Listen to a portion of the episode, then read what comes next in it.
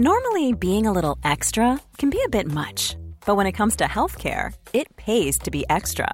And United Healthcare makes it easy with Health Protector Guard fixed indemnity insurance plans. Underwritten by Golden Rule Insurance Company, they supplement your primary plan, helping you manage out of pocket costs without the usual requirements and restrictions like deductibles and enrollment periods. So when it comes to covering your medical bills, you can feel good about being a little extra. Visit uh1.com to find the Health Protector Guard plan for you.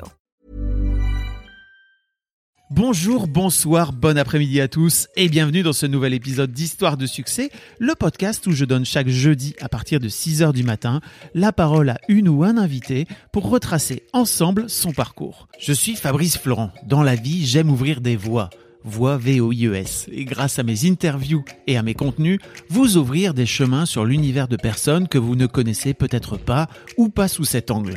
J'aime aussi vous apporter des idées ou des concepts que vous n'aviez éventuellement pas encore imaginés. J'aime ouvrir le champ des possibles aux gens qui me suivent. Mais je fais aussi des émissions en direct sur Twitch tous les lundis, les mercredis et les vendredis et je vous propose également une newsletter hebdomadaire ainsi qu'un forum d'entraide. Vous retrouverez tous les liens et toutes les infos dans les notes de cet épisode. Je suis heureux grâce à ce podcast de pouvoir offrir la parole à des personnalités que vous connaissez peut-être ou pas et de leur donner l'opportunité de peut-être parler de sujets qu'elles ou ils n'ont jamais abordés dans un micro puisqu'ils vont me raconter leur vie de la petite enfance jusqu'à aujourd'hui. Mais avant de vous parler de l'interview de la semaine, je voulais vous dire à quel point j'étais heureux de vous retrouver pour cette nouvelle saison d'Histoire de succès. J'espère que vous avez passé un bel été, que vous avez pu recharger les batteries. J'ai plein d'idées pour mes contenus, j'ai hâte de vous faire découvrir tout ça au fur et à mesure.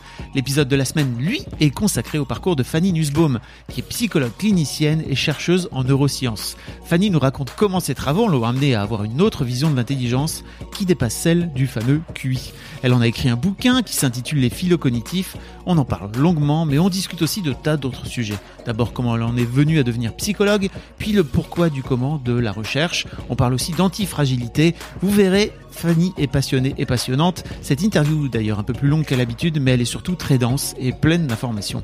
Je vous souhaite d'avance une belle écoute et je vous souhaite aussi une belle fin de semaine. Bon Fanny, enchanté, merci beaucoup de, de venir dans mon, dans mon podcast, ça me fait plaisir. Moi aussi, ça me fait plaisir. Merci. Tu es euh, chercheuse, c'est Ouais. ça, en, en psychologie C'est ça. Tu- Alors, Tu es tu es une vraie... en euh, psychologie et neurosciences. voilà, tu es une scientifique euh, du, de l'esprit.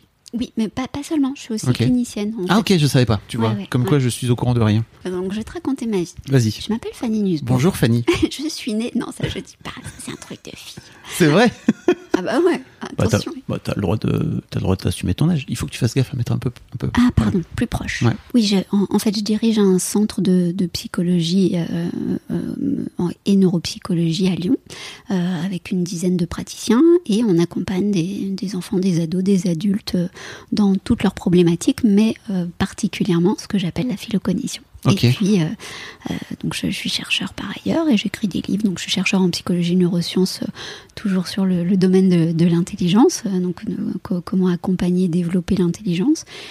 Et, euh, et, et donc, euh, je fais des recherches principalement par IRM et euh, où on fait, par exemple, on compare des données d'IRM avec des données de QI, des données comportementales, etc. Et on cherche. tu scannes des cerveaux, quoi. Exactement, je scanne des cerveaux. Et puis je- voilà, j'écris. Et, et c'est tout. On va reparler un petit peu de, de comment t'en es venu à, à la psychologie, de comment Mhm. t'en es venu à, à devenir euh, chercheuse. Est-ce que t'as as, d'abord t'as d'abord voulu devenir clinicienne puis ensuite chercheuse? Enfin, tout ça, c'est des questions qui m'intéressent. Euh, mais la première question que je pose à, à tous mes invités, c'est à quoi tu ressemblais Fanny quand tu avais 7-8 ans? Ah, bah c'est, oh, c'est- elle est chouette ta question. Ouais, je sais. alors, ouais, ouais, bravo, c'est pour ça que tu la gardes. Euh, et, et ben en fait, quand j'avais 7-8 ans, je ressemblais à euh, une, une, une petite fille euh, très, euh, très gaie, euh, toujours qui saut- sautillait dans tous les sens, assez hyperactive. Et puis, je- j'étais, j'étais déjà philo-cognitive, on va, on va parler de Mm. ça, mais, mais donc je, voilà, je me posais des questions sur tout, je parlais toute la journée, mes, mes parents levaient les yeux au ciel quand je commençais à leur poser des questions. Et, et j'étais très indépendante. Je, je, voilà, je, jou- je jouais, un, un rien m'amusait. J'allais jouer dans le jardin, au fond du jardin, et puis je, je m'amusais pendant, pendant 10 heures à chercher des trèfles à quatre feuilles. euh, en même temps, je sautais sur les genoux de n'importe quelle personne qui passait. euh, voilà, quand il y avait des, des- des gens qui étaient là, je pense que j'étais, j'étais peut-être un peu intrusive, mais, mais en même temps, je, je pense assez attachante. Ils faisaient quoi tes parents comme métier? Alors, mon papa était euh, ce qu'on, ce qu'on appelait, je pense encore aujourd'hui, ingénieur commercial. Euh, donc, voilà, il, donnait des, des conseils financiers. Et ma maman euh, a, a beaucoup travaillé dans le recrutement. Et puis ensuite, euh, te- tu vas trouver ça étonnant, mais euh, elle est allée vers la psychologie, tu vois. un domaine un peu, un peu particulier. Et, euh, Ceci dit, et la psychologie, le recrutement, Oui, c'est très connexe. Ça se touche, quoi. Ouais, ouais, ouais. Donc, et, et en fait, on, a- on, on s'y est mise presque ensemble. Ah ouais? Donc, ouais, c'est assez rigolo avec ma maman. Et donc, voilà, on a ce, ce point commun et qui, et qui, évidemment, enfin, je, je, je crois simplement que avoir profité d'un terreau que ma maman avait cultivé depuis bien longtemps. Je vais fermer cette porte, afin, enfin cette fenêtre, afin de faire taire le chien horrible, Ah, voilà, qui me pollue mes journées parfois. Comment comment se passe toi de ton côté euh, la, le- on va dire le lycée quoi? Est-ce que est-ce que tu- est-ce que ça se passe bien pour toi? Est-ce que tu es bien dans, dans ce monde-là? Ouais, je, je suis, je suis bien dans le sens où, euh, où, où je suis le genre, peut-être que je vais me la raconter un peu, mais tu sais, je suis le genre de fille un peu populaire, euh, euh, qui, est- qui est un peu copine avec tout le monde, etc. Mais en même temps, j'ai ce côté, ce côté un peu too much, que j'ai encore aujourd'hui d'ailleurs. hein, Il y, a- il y a plein de moments où où, j'en fais trop. Alors aujourd'hui, je suis, je suis vraiment très très à l'aise avec ça et au contraire, j'accentue le trait très volontairement la plupart du temps. Euh, mais, euh, mais, mais, mais voilà, euh, je pense que, ça, pouvait me créer des problèmes euh, à- adolescente. Et, je savais moins bien gérer. Donc voilà, j'avais ce, j'avais ce côté hyper très très très meneuse à, proposer plein de plein de choses toujours, à être hyper vraiment vraiment mo- motrice dans, dans la relation à l'autre. Et, et ça, je crois que c'était chouette, mais en même temps, voilà, parfois j'en faisais trop. Je, je faisais un peu des histoires ou des, des- Tu crées du drama un peu, c'est ça euh, Ouais, dans- ouais, ouais, exactement, exactement. Donc, euh, voilà, globalement, ça se passait super bien. J'ai plutôt aimé mes, mes années de, de collège, lycée. Et même après mes années d'université, mais voilà, il y avait ces petits, il y avait ces petits couacs de temps en temps, même avec les enseignants, tu vois. Euh, Globalement, j'étais, j'étais Mm. une, une- Une bonne élève. assez bonne élève, euh, euh, plus plus littéraire à l'époque que, que scientifique. Bon, aujourd'hui, j'ai un peu les deux casquettes parce que j'écris des livres et, et, enfin, j'ai- j'utilise beaucoup les mots, mais en même temps, je, je suis considérée comme scientifique. Mais, euh, mais voilà, à l'époque, j'étais plutôt littéraire, même j'étais 100% littéraire.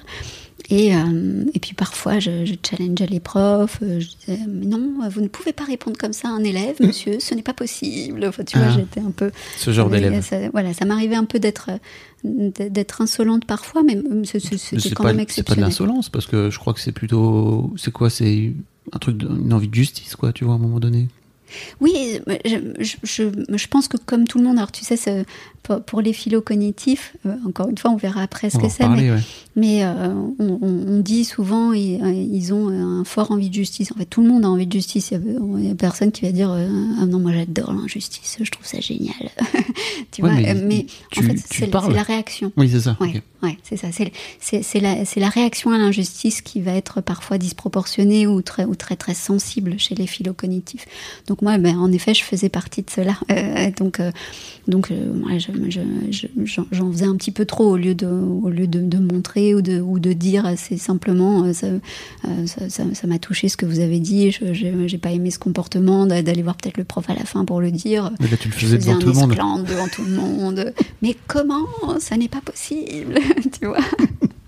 voilà, j'avais ces, ces petits, ces, ces- petits pics comme ça de, de, de, de- de comportement un peu excessif. Et puis, mais le reste du temps, ça se passait super bien. ok comment t'en viens à, à la psycho alors? Post bac c'est ça direct? Tu, tu te lances de- tu te lances dans, dans des études de psycho? Ouais, j'ai- j'ai- j'ai- je pense que d'aussi loin que je me souvienne, j'ai toujours voulu faire psycho, mais Ah parce ouais? que, ouais, c'était vraiment un truc assez fort en moi.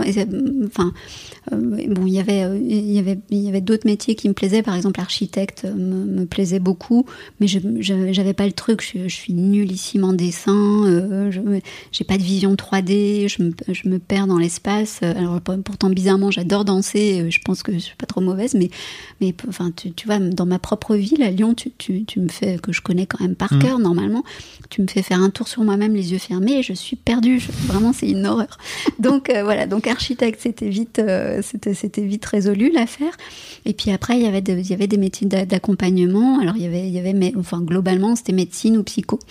Et, euh, et, et, en fait, bon, ça va pas plaire aux enseignants en psycho, mais, euh, mais médecine, pour moi, il y avait trop de boulot, tu vois. Ouais. Je me suis dit non, c'est pas, non, je, je me vois pas faire un truc. Euh, J'allais te dire, psycho, c'est aussi un truc où souvent quand tu sais pas quoi faire, alors désolé pour tous les étudiants en psycho qui y vont comme toi, mais il ouais. y a aussi un truc où tu te dis, ok, je sais pas trop vers où aller. Euh, tu vas euh, possiblement vers des études de psycho parce que tu te dis bon c'est intéressant oui, je vais aller voir quoi. Voilà. Ouais, ouais exactement. Et pas de cela. J'étais pas de cela parce que j'avais en, en fait euh, j'avais vraiment une forte appétence pour les pour les questionnements philosophiques et et euh, donc je, tu, tu, me diras j'aurais pu aller en philo parce que c'était le cas mais mais, mais autour de l'humain vraiment que, euh, que, comment fonctionne l'humain qu'est-ce que, que, que, quelles sont ses aspirations etc vraiment des très très jeunes je, je saurais pas te dire quand mais vraiment j'ai toujours eu ces, ces, ces questionnements là donc psycho c'était vraiment une évidence pour moi mais pas, pas tant pour euh, parce que je, je, je savais que, que les métiers d'accompagnement m'aideraient à comprendre mieux l'humain, mais, mais si je dois être honnête, euh, c'était pas tant pour moi être être un accompagnant euh, digne de ce nom, ce que j'espère être devenu, mmh. mais c'était vraiment pour pour arriver à résoudre en moi ces questions de comment ça fonctionne un humain quoi. C'était vraiment ça. Donc voilà, il y avait il y avait ces deux possibilités. Médecine, c'était trop de boulot. Euh, et, euh, et, donc oui, je, je, je, suis, je suis partie en psycho, j'ai fait vraiment le minimum syndical, puis après, euh, avant ma thèse, en fait, j'ai rien fichu, j'étais pas du tout une bosseuse, je devais aller à trois heures de cours par semaine, grand, grand max, j'espère que ça va pas mal influencer certains, mais, mais vraiment, j'ai appris à travailler pour ma thèse. Quoi. Je, okay. je pense que je suis devenue même une scientifique pendant ma thèse parce que euh, bah alors pardon je digresse peut-être c'était tes questions d'après mais non mais en fait j'avais ouais, juste une question avant que tu ailles sur ta thèse parce que mmh, ça m'intéresse mmh, beaucoup mmh. l'apprentissage au travail je trouve que c'est ouais. un vrai truc euh, mais tu disais que tu cherchais à comprendre un peu mieux comment toi tu fonctionnais plutôt que de vouloir accompagner, de devenir accompagnante. Ou l'humain en général, moi, mais, mais surtout l'humain. Okay. Comment ça comment ça marche un humain la, la, dans la tête d'un humain quoi? Et mais t'avais jamais été chez un psy de cette là ou une psy? T'avais jamais non. Été... Ok. Non non alors je, oui. C'est pas je... un truc qui t'intéressait? Non non alors je l'ai je l'ai fait ensuite pendant mes études de ouais. psycho. Euh, mais je, enfin, je me racontais que c'était surtout parce qu'il fallait le faire, quoi, que tu pouvais pas faire oui. des études de, de psycho sans, sans faire toi-même, sans, sans être toi-même suivi. Un truc qui est assez drôle, c'est que j'ai fait euh, une, une, psychanalyse mmh. euh, et euh, parce qu'en fait, à, à, Lyon 2, à, à, mon époque, euh, il y a 50 ans, on était en, non, je plaisante, je plaisante pour ceux qui nous entendent. Bah, J'ai 20 ans. T'as le droit, hein C'est pas grave de vieillir, tu sais. Non, c'est vrai, c'est pas grave. ah, T'as du mal avec ça, vraiment? Non, euh, C'est une blague? À quel point c'est une blague? À quel point c'est pas une blague? Moitié-moitié. Euh, moitié, Allez, mi euh, je dirais que, oui, oui, c'est c'est quelque chose qui me questionne, mais comme toutes les questions de l'humain, encore une fois, me questionne. Mmh. Euh, je suis assez étonnée, je, je, fais encore une digression, pardon, mais euh, je suis assez étonnée je me questionne beaucoup sur ce qui se passe quand on est vieux, sur la sexualité, sur euh, euh, sur sur le rapport à l'autre, à soi-même. On sait qu'on a plus de temps, de, plus, plus plus de temps, plus beaucoup de temps devant soi et tout ça. Ça vraiment, c'est c'est quelque chose qui me fascine, qui m'interpelle. Donc euh, ma grand-mère a 103 ans, alors maintenant elle a, elle a, elle a plus toute sa tête, mmh. mais mais c'est un personnage, ma grand-mère et, et on, on, a, on a parlé très souvent de ça et elle me parlait, elle, de, de sa sexualité. Elle me disait qu'à 80 ans, mais je lui posais vraiment beaucoup de questions ouais. là-dessus. Et puis avec ma maman, on a un, un, rapport un peu, je dirais, un peu plus élégant, mais, mais, mais, mais aussi, euh, aussi, euh, aussi naturel. Quoi. Je veux dire, jamais elle, elle refusera de, me, de, de, de répondre à, à, à ces questions-là. Et en tout cas, voilà, ce sont des questions qui, qui vraiment m'interpellent. Et je suis toujours étonnée euh, de, de, ce qu'on lit dans les magazines ou, sur Internet sur, sur, euh, sur la vieillesse où on, entend beaucoup. Enfin, j'ai l'impression qu'il y a une tentative de réassurance, tu sais, un peu forcée, quoi. Mais non, mais oui, bien sûr, c'est génial la, sexualité des personnes âgées, c'est même encore mieux que que quand on est jeune ou tu vois des trucs comme ça tu dis ouais ok dis-moi le vrai truc s'il te mm. plaît. J'aimerais bien savoir euh, euh, euh au-delà de, la voix de ma grand-mère. Pourquoi pas oui pourquoi pas. Ça, pourrait être intéressant. Mais en tout cas oui ce sont des questions que je me pose ok. Euh, donc oui pardon. Donc je te demandais juste après ça tu allais me raconter que tu avais ah, pas as fait des masses pendant mm. tes j'imagine jusqu'à ta thèse. Ouais. comment tu fais quand même pour passer parce que c'est quand même des études qui sont qui sont exigeantes, non Les études de psycho, tu, tu, tu taffes, tu l'as en toi euh Oui, ben, en fait, euh, c'est la facilité des phylocognitifs, je mm. pense. Euh, tu t'entoures. En, fait, j'étais, je, suis très pro encore aujourd'hui, et même pour mes enfants, je suis très pro apprentissage par cœur. donc j'apprenais beaucoup par cœur et même aujourd'hui par exemple j'adore la poésie et à chaque fois que je fais une conférence, je dois, je dois connaître, je ne saurais pas te dire, 15, 20 poésies par cœur, et, euh, ou, presque par cœur, à 90, 95%. Après, je brode un peu parfois, mais euh, voilà, à chaque fois que je fais une conférence, en fait, 5 minutes avant, pour, pour, puis en plus, pour moi, c'est un peu comme un, comme un mantra mmh. quand je récite une poésie, donc du coup, ça m'apaise, et puis, et puis je trouve que c'est un bon, une bonne manière d'être en phase avec le public, quoi. Alors, j'adore, j'adore Baudelaire, donc la majorité, ce sont des poèmes de Baudelaire, mais voilà, je, je, je, je, je me récite un poème à moi-même. Quand je vais pas bien, par exemple, je me récite un poème à moi-même et je, je le répète et ça m'apaise. Ouais. Et, euh, et, pareil, quand je commence une conférence, euh, peut-être euh, on peut faire un raccourci sur peut-être je vais pas bien quand je commence une conférence. et en tout cas, voilà, je, récite un poème pour l'assemblée et j'ai l'impression que ça fait du bien à tout le monde. Donc, je ah, tu, tu, le, tu, tu, le fais pas que dans ta tête. non, non, je commence toujours une conférence par, par un, un, poème. Ok. Euh, donc oui, pour revenir à ton au boulot. Oui, pardon. T'as donc pas trop taffé Non. Euh, euh, en revanche, j'étais pas non plus une tire au flanc. Enfin, vraiment, j'arrivais à mon examen préparé, mais vraiment dernière minute, et puis en ayant appris beaucoup par cœur pour, pour pouvoir ressortir le truc assez naturellement. Parce que notamment, ma sœur euh, qui, est un peu plus âgée que moi, mais vu que j'ai 20 ans, tu vois, elle est très très jeune, euh, euh, elle, faisait, avait des, avait des crises de panique comme ça, où, où elle, connaissait très bien son cours, mais, mais je pense pas par cœur, et tout d'un coup, elle avait des trous noirs de, de, devant la, la, copie, etc. Donc moi, j'avais trouvé ce truc-là, et je trouve que c'est un très bon truc que d'apprendre par cœur, et puis aussi parce que je trouve que ça structure très bien la pensée et aussi parce que je pense que en, fait euh, ça structure la pensée. Le, fait d'apprendre par cœur structure la pensée. C'est-à-dire ça structure le, le, cerveau plein de zones du, du, du cerveau et notamment bah, en, partie bon les bon on va dire l'hippocampe ça, c'est évident mais le, cortex préfrontal qui, qui, qui, apprend à tu, tu, tu, vois à faire petit A petit B petit C mmh. avoir une pensée algorithmique de bon niveau.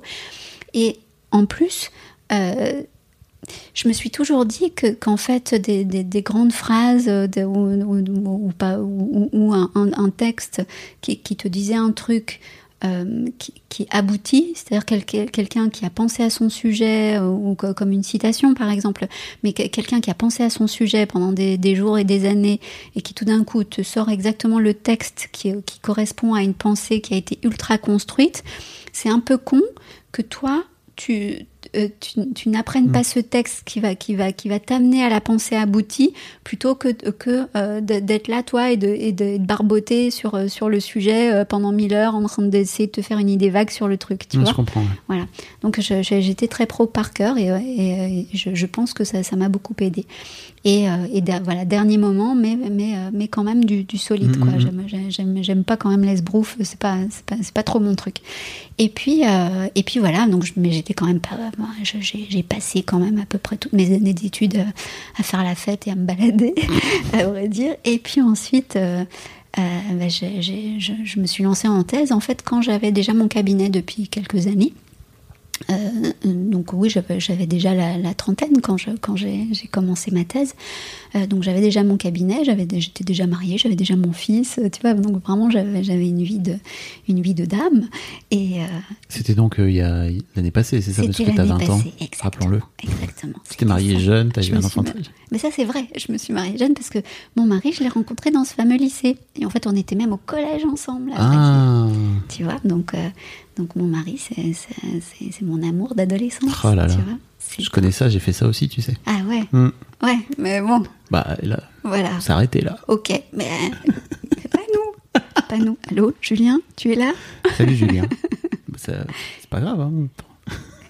Il va nous entendre, il va esquisser un petit sourire parce qu'il est comme ça, mon mari. Il fait jamais un sourire plein, tu vois. Il, ah oui. Il fait un petit sourire en coin comme ça, avec les yeux qui sourient. Très, très sérieux. Euh, mais alors attends, juste parce que tu as, fait un bond un peu, un, peu, un peu loin, je pensais que tu avais enchaîné sur ta thèse assez rapidement, mais finalement non, tu t'es lancé comme, euh, pour le coup comme psychologue clinicienne, oui. tu décidais de, as décidé de, de monter ton cabinet, enfin donc de te lancer en profession libérale, etc. etc. C'était une vraie volonté de ta part déjà de base de, de, te lancer en tant que, en tant que psy, c'est ça, ah au sortir de tes études ouais Oui, en fait, très vite, euh, J'ai vraiment une âme d'indépendante, quoi. Donc, il euh, euh, y, avait la possibilité d'aller travailler dans des institutions, etc. J'ai envoyé un ou deux CV pas trop convaincus à l'époque. Euh, et puis, vite, ça m'a pas du tout dérangé de pas avoir de réponse ou pas de réponse positive, je me souviens plus. Mais, et, donc, très vite, j'ai monté mon cabinet. Et, voilà, ça, a vite assez, assez bien tourné. Euh, et puis euh, voilà, j'avais j'avais mon cabinet, j'avais j'avais mon fils qui était euh, qui est toujours déjà très très tôt. Alors je, je sais pas, enfin il devait avoir 5 ans, je pense, quand j'ai passé ma thèse, quelque chose comme ça. Je je, je, sais plus exactement. Peut-être que bon, un ou deux ans de près, on va pas on va pas m'en vouloir, mais mais très très tôt, en fait, il s'est mis au tennis. Ben, il a eu un, il a développé un grand amour pour le tennis vers deux ans et demi mais vraiment une, une, une passion dévorante. Quoi. Venu de nulle part. Juste, euh, euh, ben, son, son, père, son père euh, était un joueur du dimanche, un bon joueur du dimanche, mais voilà, c'était pas non plus. mais son, son, père avait une, une, forte appétence pour le tennis, mais c'était pas. Voilà, c'était pas. c'est pas il, est, il, est, passionné par Gainsbourg, mais pas par, par le tennis. Mm, mm. il aime beaucoup et il sait voir le beau tennis, mais. Mais voilà, un jour, il a emmené, a emmené notre fille sur un terrain de tennis avec une petite raquette achetée dans un supermarché, tu vois. Et puis, et puis ça, ça s'est jamais mm. arrêté en fait. Et, euh, et, donc là encore maintenant, il a 18 ans et, et, il joue au tennis à haut niveau, euh, et à un niveau international et tout ça. Ah ouais, ok. Donc, euh, ah, il, il, en fait son métier. Il, il veut en faire son métier. donc il avait, enfin oui, il, avait deux ans d'avance à l'époque, à l'école et, et puis il était déscolarisé à l'âge de 9 ans. Et, euh, et, pour le tennis, euh, ah parce que euh, voilà, il voulait, il voulait ne faire presque que ça. Et pas du tout intéressé par l'école, mais alors vraiment, mais strictement rien à faire. donc on pourra parler des philo-cognitifs encore une fois, parce que parce que 149 de QI à l'époque, quand où hmm. il a été testé, sauter de classe, mais vraiment, mais l'école, mais encore aujourd'hui, mais enfin pour, lui c'est une souffrance. Hmm. Ou le, scolaire, le domaine académique, c'est vraiment une souffrance. Et il y avait que le tennis, le sport il, est, il se lève la nuit pour regarder les matchs de, mm. de, basket. Euh, tu vois, enfin, vraiment, euh, c'est, il regarde des vidéos de Les Brown, de motivation, tu sais, des ah trucs. Euh, vraiment, il, il, est dans ce truc-là, quoi, à mm. fond. Donc, dans la performance, donc. Dans la performance. On y reviendra un peu plus tard. Alors pardon, alors, vraiment là on est parti, je sais pas. Ah non, mais, tu me racontais, tu me parlais de ton fils et en fait euh, je sais pas trop pourquoi tu as fait le lien entre ton fils et, ta thèse. Est-ce qu'il y a un moment donné où ça n'avait peut-être rien à voir, mais euh, mais l'idée, enfin moi je me demandais un petit peu. Donc tu es, psychologue, tu as déjà une patientèle, j'imagine, etc., etc. Qu'est-ce qui te manque à ce moment-là pour que tu te dises, ok, j'ai envie d'aller, j'ai envie de retourner à l'école entre guillemets et de me lancer dans une thèse? C'est toutes les questions que je me pose tout le temps. C'est des frustrations. Euh, d'abord, la première frustration, c'est que euh, j'étais, je ne sais pas si je peux dire encore aujourd'hui, enfin si, j'ai toujours des patients, et, mais j'étais psychologue clinicienne. Et euh, ça veut dire que, j'avais de vagues notions de neurosciences, mais vraiment très très vagues. Et, je trouvais ça aberrant, en fait, que que, que, je parle de psyché toute la journée, que j'explique aux gens comment fonctionne leur. C'était pas leur cerveau, c'était, c'était leur psyché. Hein. Mm. On, on, disait comme ça, aujourd'hui ça s'entend plus beaucoup, mais donc comment fonctionne leur esprit, etc. Et, et, et de n'avoir presque aucune notion de comment fonctionne un cerveau, parce qu'en fait c'est dans le cerveau que ça se passe. Mm. Et c'est quand même incroyable. Et, vraiment, j'avais assez honte de ça. En, fait, je, c'est comme un garagiste qui saurait pas euh, comment fonctionne un moteur. Exactement. Mm. Euh, c'est exactement ça. Donc, euh, j'aime bien remédier aux, problèmes, surtout quand j'ai honte. J'aime bien y remédier. Et puis encore une fois, pour moi, euh, ça sentait l'esbrouf, euh, tu vois. Alors je sais pas si on peut appeler ça le complexe de l'imposteur, parce que ça reposait sur une réalité. Euh, tu vois, mm. le complexe de l'imposteur, c'est vraiment quand, quand, quand tu t'assures plutôt pas mal, mais que toi, tu as l'impression que, mm. que, que t'es pas digne. Alors que, que moi, je, euh, oui, je savais que je faisais bien mon métier, ça, je n'avais pas trop de doutes, donc je, ne me sentais pas un imposteur euh, dans, dans, le métier que, que, je pratiquais, mais je me disais, enfin, tu, peux pas quoi, il faut que tu connaisses les tenants et les aboutissants de ce que tu dis, quoi, qu'est-ce qui se passe dans le cerveau. Donc ça, c'est un premier élément.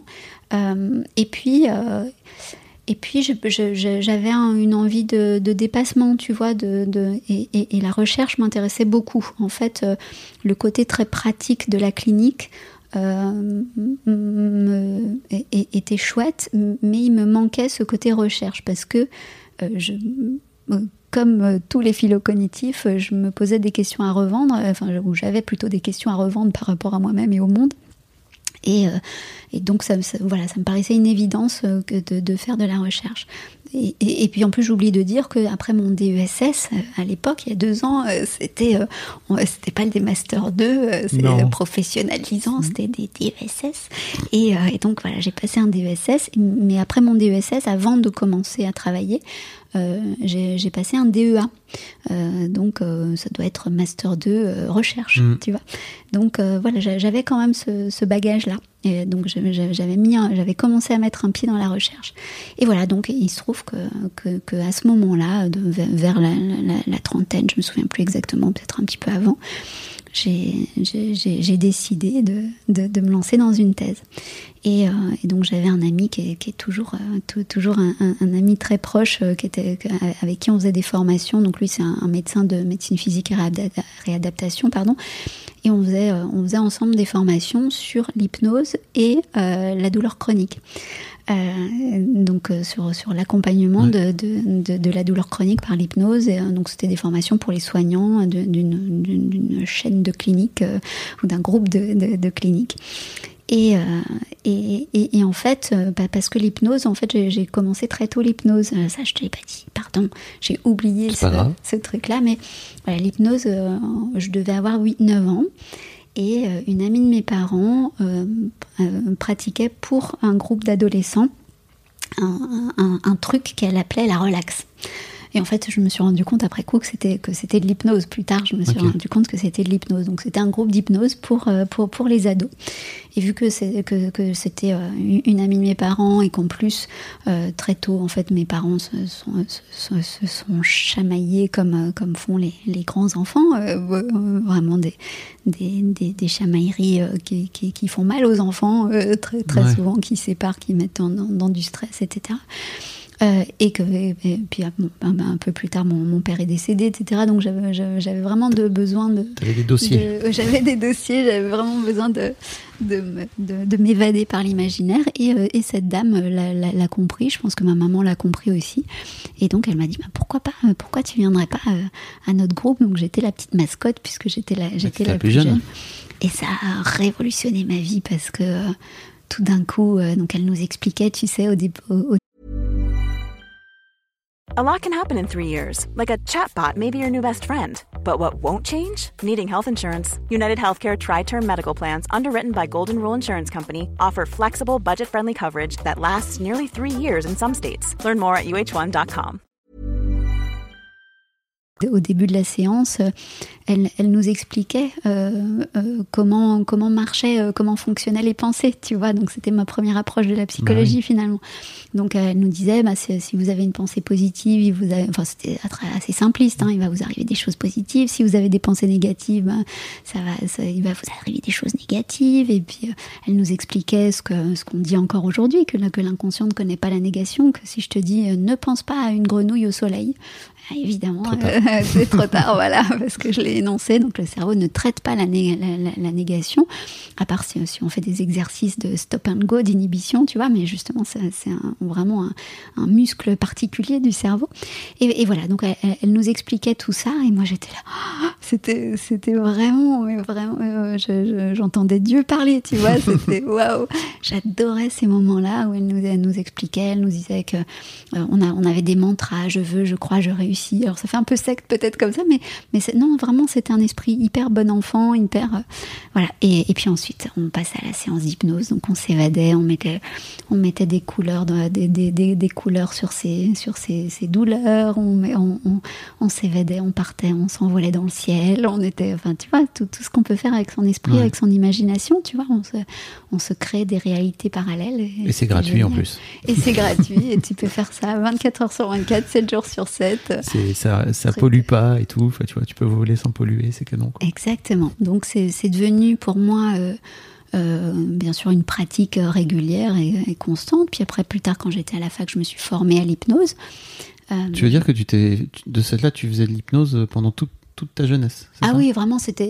Mais c'était comme je respirais, tu vois. Ouais. C'était devenu vraiment. une- Quand, quand je dis une philosophie de vie, c'est que en- encore aujourd'hui, tu vois, les poèmes, c'est pas pour rien. Ou, ou, ou de, Oui, il y a une de- forme de visualisation en fait, c'est ça. Oui, de, de visu- visualisation constante. Je, en, en permanence, je, je vois mes objectifs, mais pas comme un truc de, tu, tu, tu vois, de, de business. Mm. De, mais je, vraiment, je, je visualise tous mes objectifs de vie. Enfin, et, et puis aujourd'hui, ben, je, je m'aperçois, je, je sais pas si euh, c'est- si c'est lié 100% à ça, mais en tout cas. euh, euh, j'ai tous les ingrédients dans, ma vie, j'ai vraiment tout ce que je souhaitais. Euh, donc euh, euh, voilà, je ne sais pas quelle est la part de la chance, etc. Mais en, tout cas, euh, je, suis là où je souhaitais être.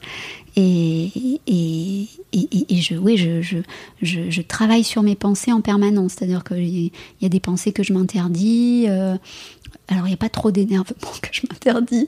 En général, les colères, ça, ça, ça vient assez facilement et je les, je les dompte pas trop. Mais euh, T'en as besoin?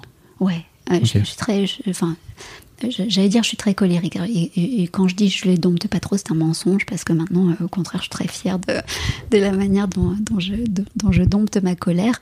Mais j'ai quand même ce fond colérique. Tu sais, comme les alcooliques, euh, tu, tu restes alcoolique à vie. Ben, euh, je pense que quand tu es, colérique, tu restes colérique à vie. Donc, je, je pars au quart de tour. Je, je, je crois que je n'agresse jamais personne d'emblée. Vraiment, euh, je, je crois pas que ce soit mon truc euh, de, de- d'aller piquer quelqu'un. J'aime pas ça, je trouve ça con. Euh, en, en revanche, euh, et c'est- assez bizarre parce que j'ai, on, on me voit pas, mais je, je suis, je suis toute petite. Je mesure 1m55, je suis, je suis assez frêle, j'ai une petite voix, euh, euh, j'ai ce sourire comme ça toujours collé au visage et tout.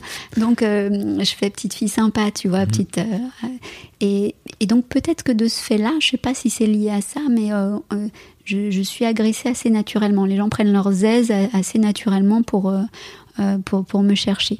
Et en fait, ils sont la plupart du temps très étonnés parce que je réagis au quart de tour.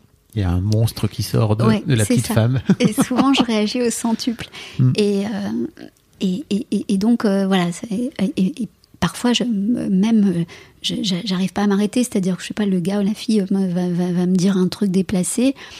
Ça, ça va durer euh, une seconde. euh, Et, et, et moi, pendant deux heures, je vais être là et bam, et bam, et bam, et bam. Et, je vais pas m'arrêter. Et puis la personne va dire, mais ça va, vous allez pas nous faire une thèse Eh ben si, justement, cocotte, je vais t'en faire une de thèse. Et hop, et c'est parti. Donc euh, voilà. Yes. Mais euh, c'est intéressant ce que tu dis parce que j'ai l'impression que souvent la, la colère, elle est très mal perçue Ouais. dans notre société occidentale en plus. Je sais pas si c'est pareil dans les autres cultures. J'ai pas l'impression où il y a, mais mais il y a, y a un truc, euh, il y a un truc qui est très mal vu dans notre culture judéo-chrétienne, etc. Euh, comment t'as appris à, à l'accepter? Je pense notamment, tu vois, il y a peut-être des auditrices ou des auditeurs qui nous écoutent et qui peuvent être colériques et qui se disent, euh, ah bah moi on m'a dit euh, quand on était petit, bah sois pas colérique. Enfin tu vois, c'est des genres d'injonctions que tu peux avoir. Et en étant adulte, après tu finis par comprendre qu'en fait ça fait partie de toi et qu'il faut l'accepter. Com- Comment t'as fait toi de ton côté? C'est- pas un processus qui est terminé. Hein. Je- Donc, C'est- euh, c'est jamais terminé. non, c'est vrai, c'est vrai. Heureusement. Ça, ne sera pas à ma mort, mais je ne mourrai pas. Donc, euh, Oui. euh, Écoute, a priori. Fanny tu vois, j'ai super bien réglé la question de la vieillesse. C'est ça. le déni. Non, non, c'est pas pour moi ça. J'ai dit non d'emblée comme ça. Il y avait un questionnaire Ouais. et moi j'ai répondu moi, je fais non, non, je prends pas. Mm. Donc euh, pour te répondre sur la colère, euh, c'est compliqué. euh, euh, euh, je, me fais des petits challenges de temps à, tenir sans colère. Donc ça c'est pas dans le côté j'assume pleinement la colère, c'est dans le côté j'essaye de la maîtriser parce qu'en fait, je crois qu'il y a de très bons côtés de la colère. Mais quand elle est maîtrisée, quand, quand, en, fait, dans la grande majorité des cas de ma colère, je me sens vraiment sale après. Ok. Je, euh, vraiment, je, je- et, et j'aime pas, ça, évidemment, j'aime pas ce, ce- ce- ce ressenti-là. Euh, pourtant, je sais que ma colère est justifiée. C'est- la disproportion de ma colère qui est pas justifiée, et c'est ce que ça me fait éprouver qui est pas qui est pas bien. Donc, euh, donc, je, je souhaite euh, euh, juguler ma colère par, parce que ça parce que ça me fait euh, Oui. éprouver après, surtout. Euh, vraiment, euh, c'est- rare que je me sente bien, encore une fois. Mais je me sens bien quand euh, ma colère, encore une fois, n'est pas disproportionnée, quand je remets quelqu'un à sa place. je, et je peux hausser le ton, hein, je peux hausser le ton, crier, hurler, pleurer. ça, pour moi, c'est- pas un problème. Et justement, c'est c'est ce que souvent les gens me disent quand, quand ils sont en face, ils essayent d'argumenter, etc. Je, je, je, je perds pas ma logique, ma, mon, ma, ma cohérence. Alors, il y a des gens qui me traitent d'hystérique à ce moment-là, que tu, tu vois, qui, qui te dénigrent. d'un-.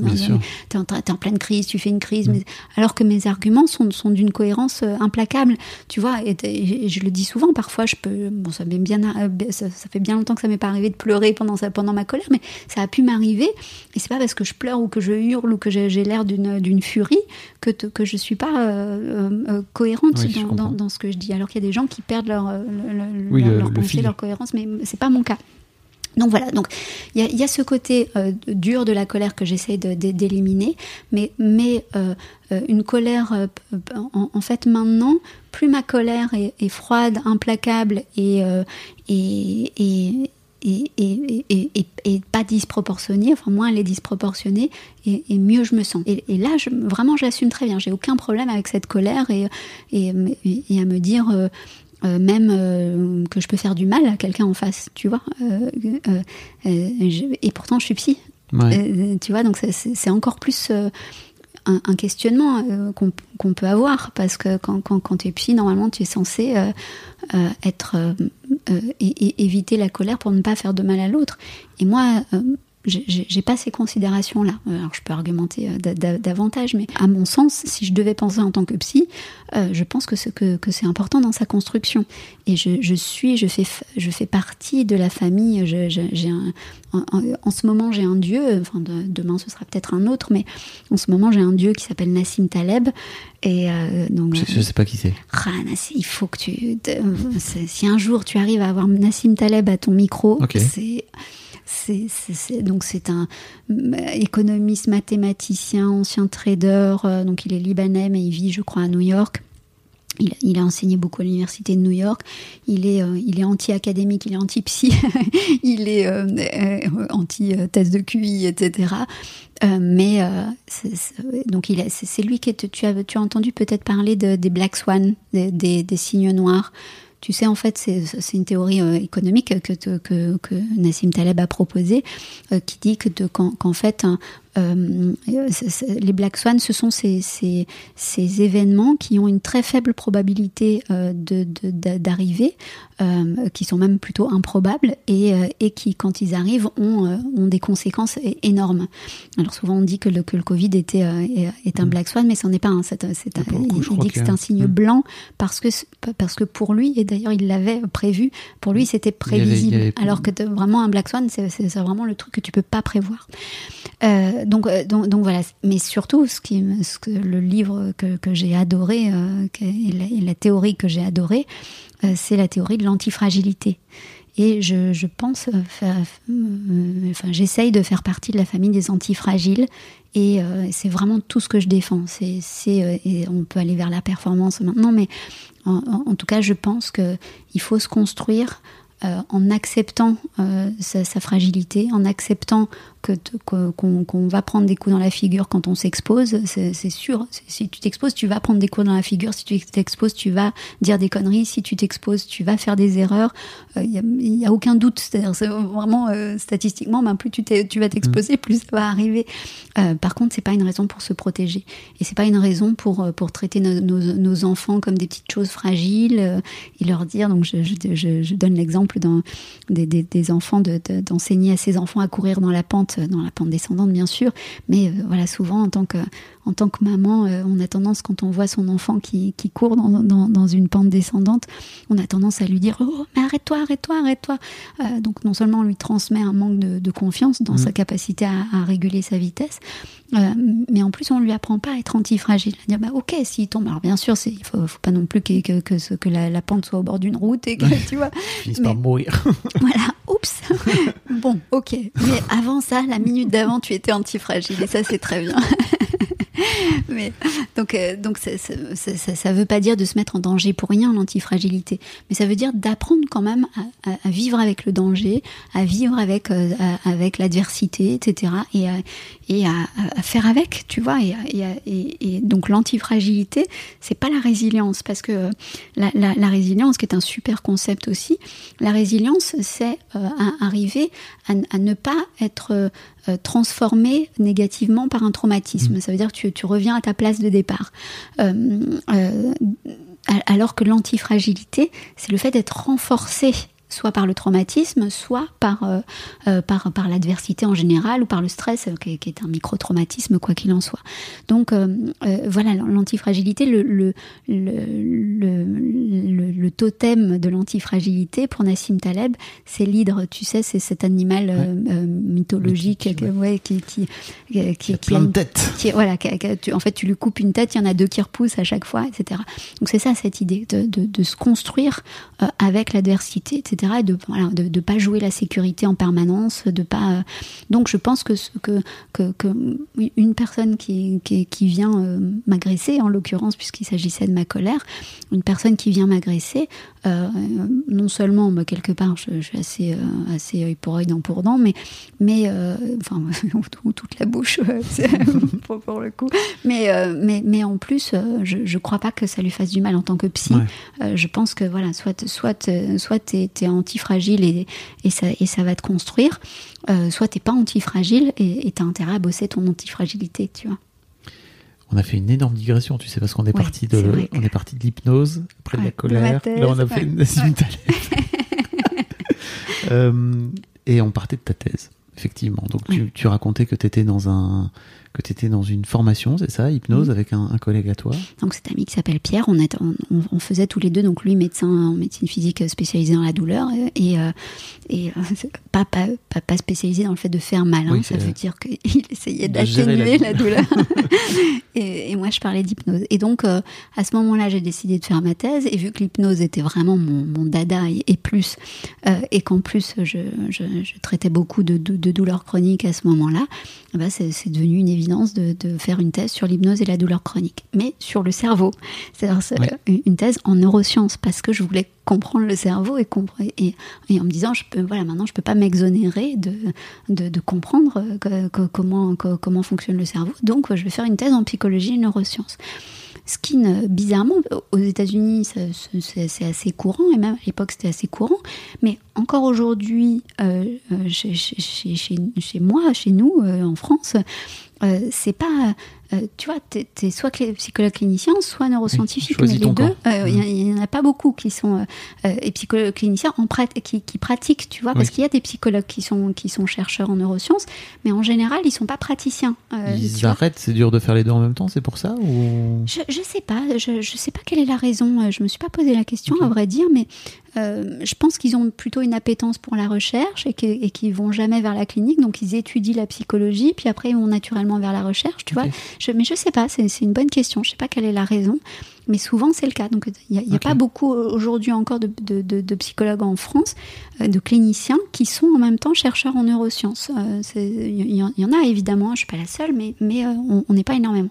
Donc à l'époque, psychologue clinicienne en, en, pratique, en cabinet libéral et tout ça, et je, décide de faire cette, cette thèse en, en neurosciences. Et, qui t'a pris combien de temps Qui m'a pris trois ans. J'ai fait le temps, le temps imparti. On m'a dit une thèse c'est trois ans, et puis vous avez le droit de, à, une année en plus euh, si, si, jamais. Enfin, vous pouvez demander une dérogation pour une mmh. quatrième année. Et je l'ai pas demandé. Je m'étais fixé comme objectif de faire la thèse en trois ans. Je me suis dit il y aura pas une minute de plus. Donc la dernière année a été très très très chaude. Vraiment, euh, enfin sur, sur, surtout les, enfin les six derniers mois d'écriture, euh, je me, je, me, je me couchais à 3 heures du matin. Je mettais mon réveil à 6 heures. C'était vraiment hyper hyper dur. Mais j'ai adoré, vraiment. Euh, ça m'a, appris le travail, ça, m'a, ça vraiment. Euh, enfin, en fait, l'état d'esprit du chercheur, je crois qu'il y a enfin n'y a pas meilleur quoi alors peut-être il y a le sportif de haut niveau peut-être il y a le musicien de haut niveau tu vois c'est possible alors moi je prêche pour ma paroisse mais mais mais, vraiment il y a une structure il y a, il y a euh, en fait, t'apprends, apprends tout, t'apprends la rhétorique, t'apprends la, apprends l'argumentation, t'apprends, t'apprends à, construire tes idées euh, et puis à aller chercher. T'es dans la créativité en même temps, c'est dingue quoi, parce que ton sujet, le sujet que tu traites, moi c'était je, tiens, je, voulais sortir le, thème, le titre de ma thèse et bam, ça me vient pas. La douleur chronique, un problème de santé publique, deux points, l'hypnose comme modèle de restauration de l'endocongruence. Bam, tac, tac, tac. De l'endocongruence. C'est moi qui l'ai inventé, ça, l'endocongruence. Ah ouais, dire, qu'est-ce que ça Qu'est-ce que c'est ce truc C'est oui, oui. en fait, euh, l'empathie, euh, tu, sais, dans, l'empathie, tu es en contact avec un autre et tu, et tu, arrives, à, tu arrives à te projeter dans l'autre pour simuler euh, son état mental, pour le dire rapidement. Donc ça, c'est l'empathie. Et en fait, je, trouvais qu'il n'y avait pas la même, la, même idée pour euh, l'empathie pour soi-même, tu vois, d'être d'être congruent avec toi-même, de, comprendre toi-même, d'être dans cette position méta qui fait que tu comprends euh, ce qui t'arrive et que tu es aussi raccord avec toi-même, que tu es en que, que es en, en, rythme avec toi-même, tu vois, parce que dans l'empathie, il y a une question de rythme commun euh, quand, quand, on se met en empathie avec quelqu'un, comme en, comme en hypnose justement, il, il faut que tu que qu'il y ait une danse mmh. à, à, deux. Et en fait, cette danse avec toi-même, parfois t'es pas congruent avec toi-même, t'es pas en place avec toi-même. Donc voilà, je l'ai appelé l'endocongruence, de restauration de l'endocongruence, parce que ma, théorie, c'était que la douleur chronique était, euh, était une perte de cette endocongruence et euh, euh, qui, qui, menait à la dépression, etc. etc. Donc l'hypnose pouvait aider à ça.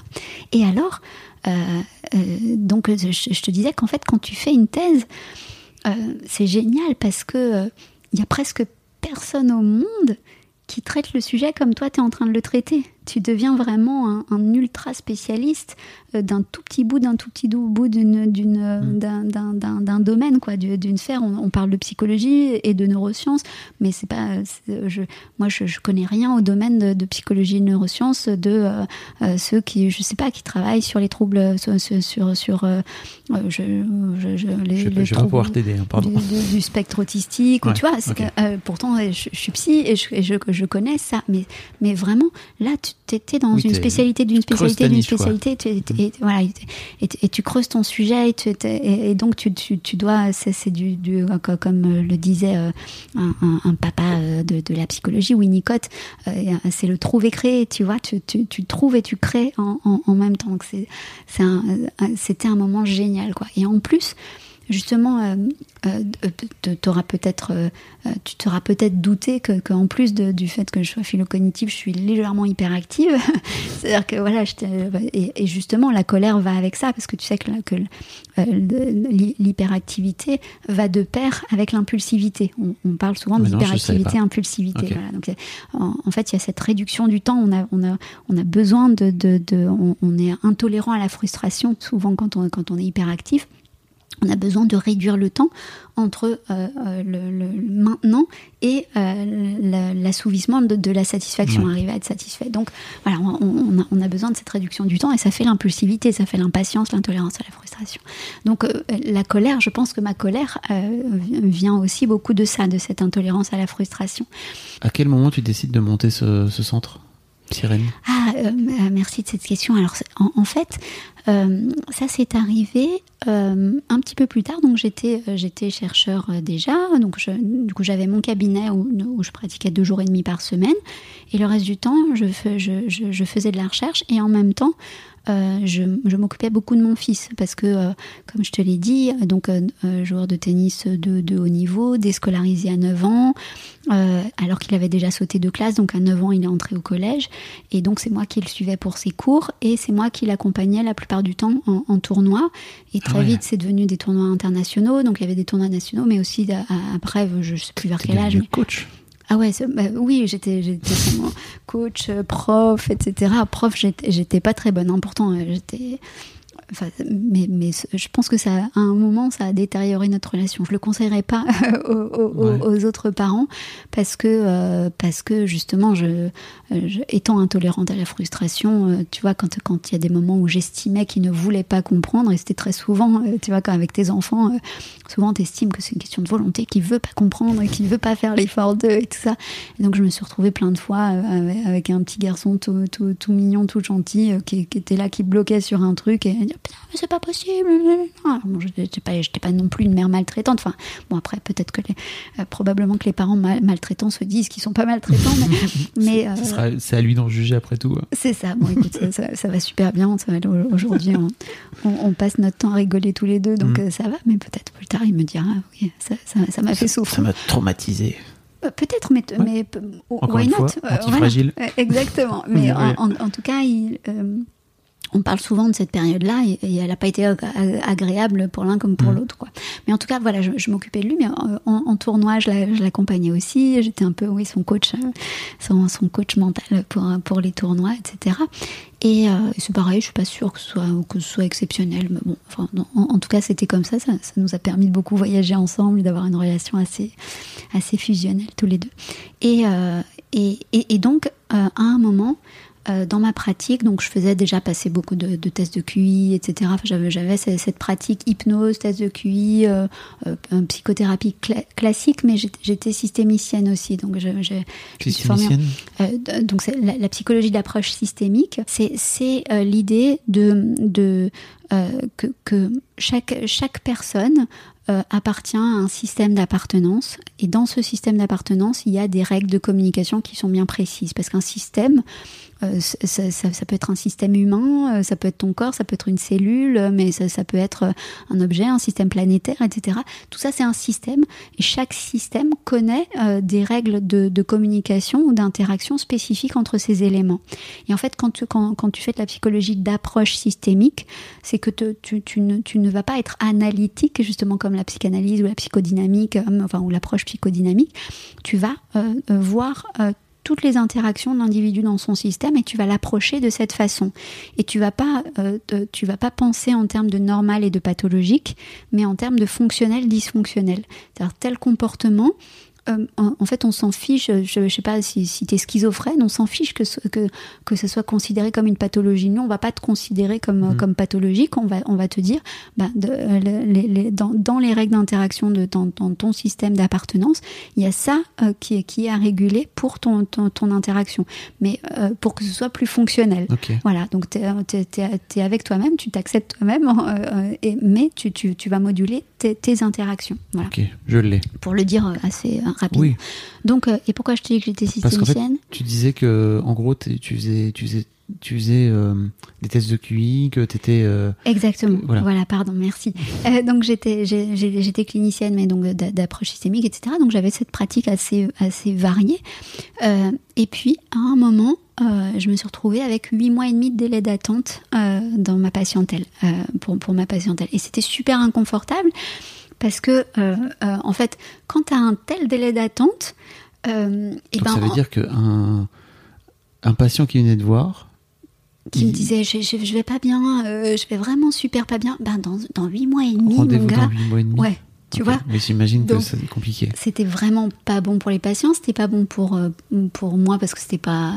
Enfin, tu vois, c'est pas qualitatif quoi. Mm. Quand tu... Et en plus, euh, le, pire, c'est que j'avais mon, cabinet, enfin ma, liste d'attente euh, remplie, mais j'avais plein de lapins.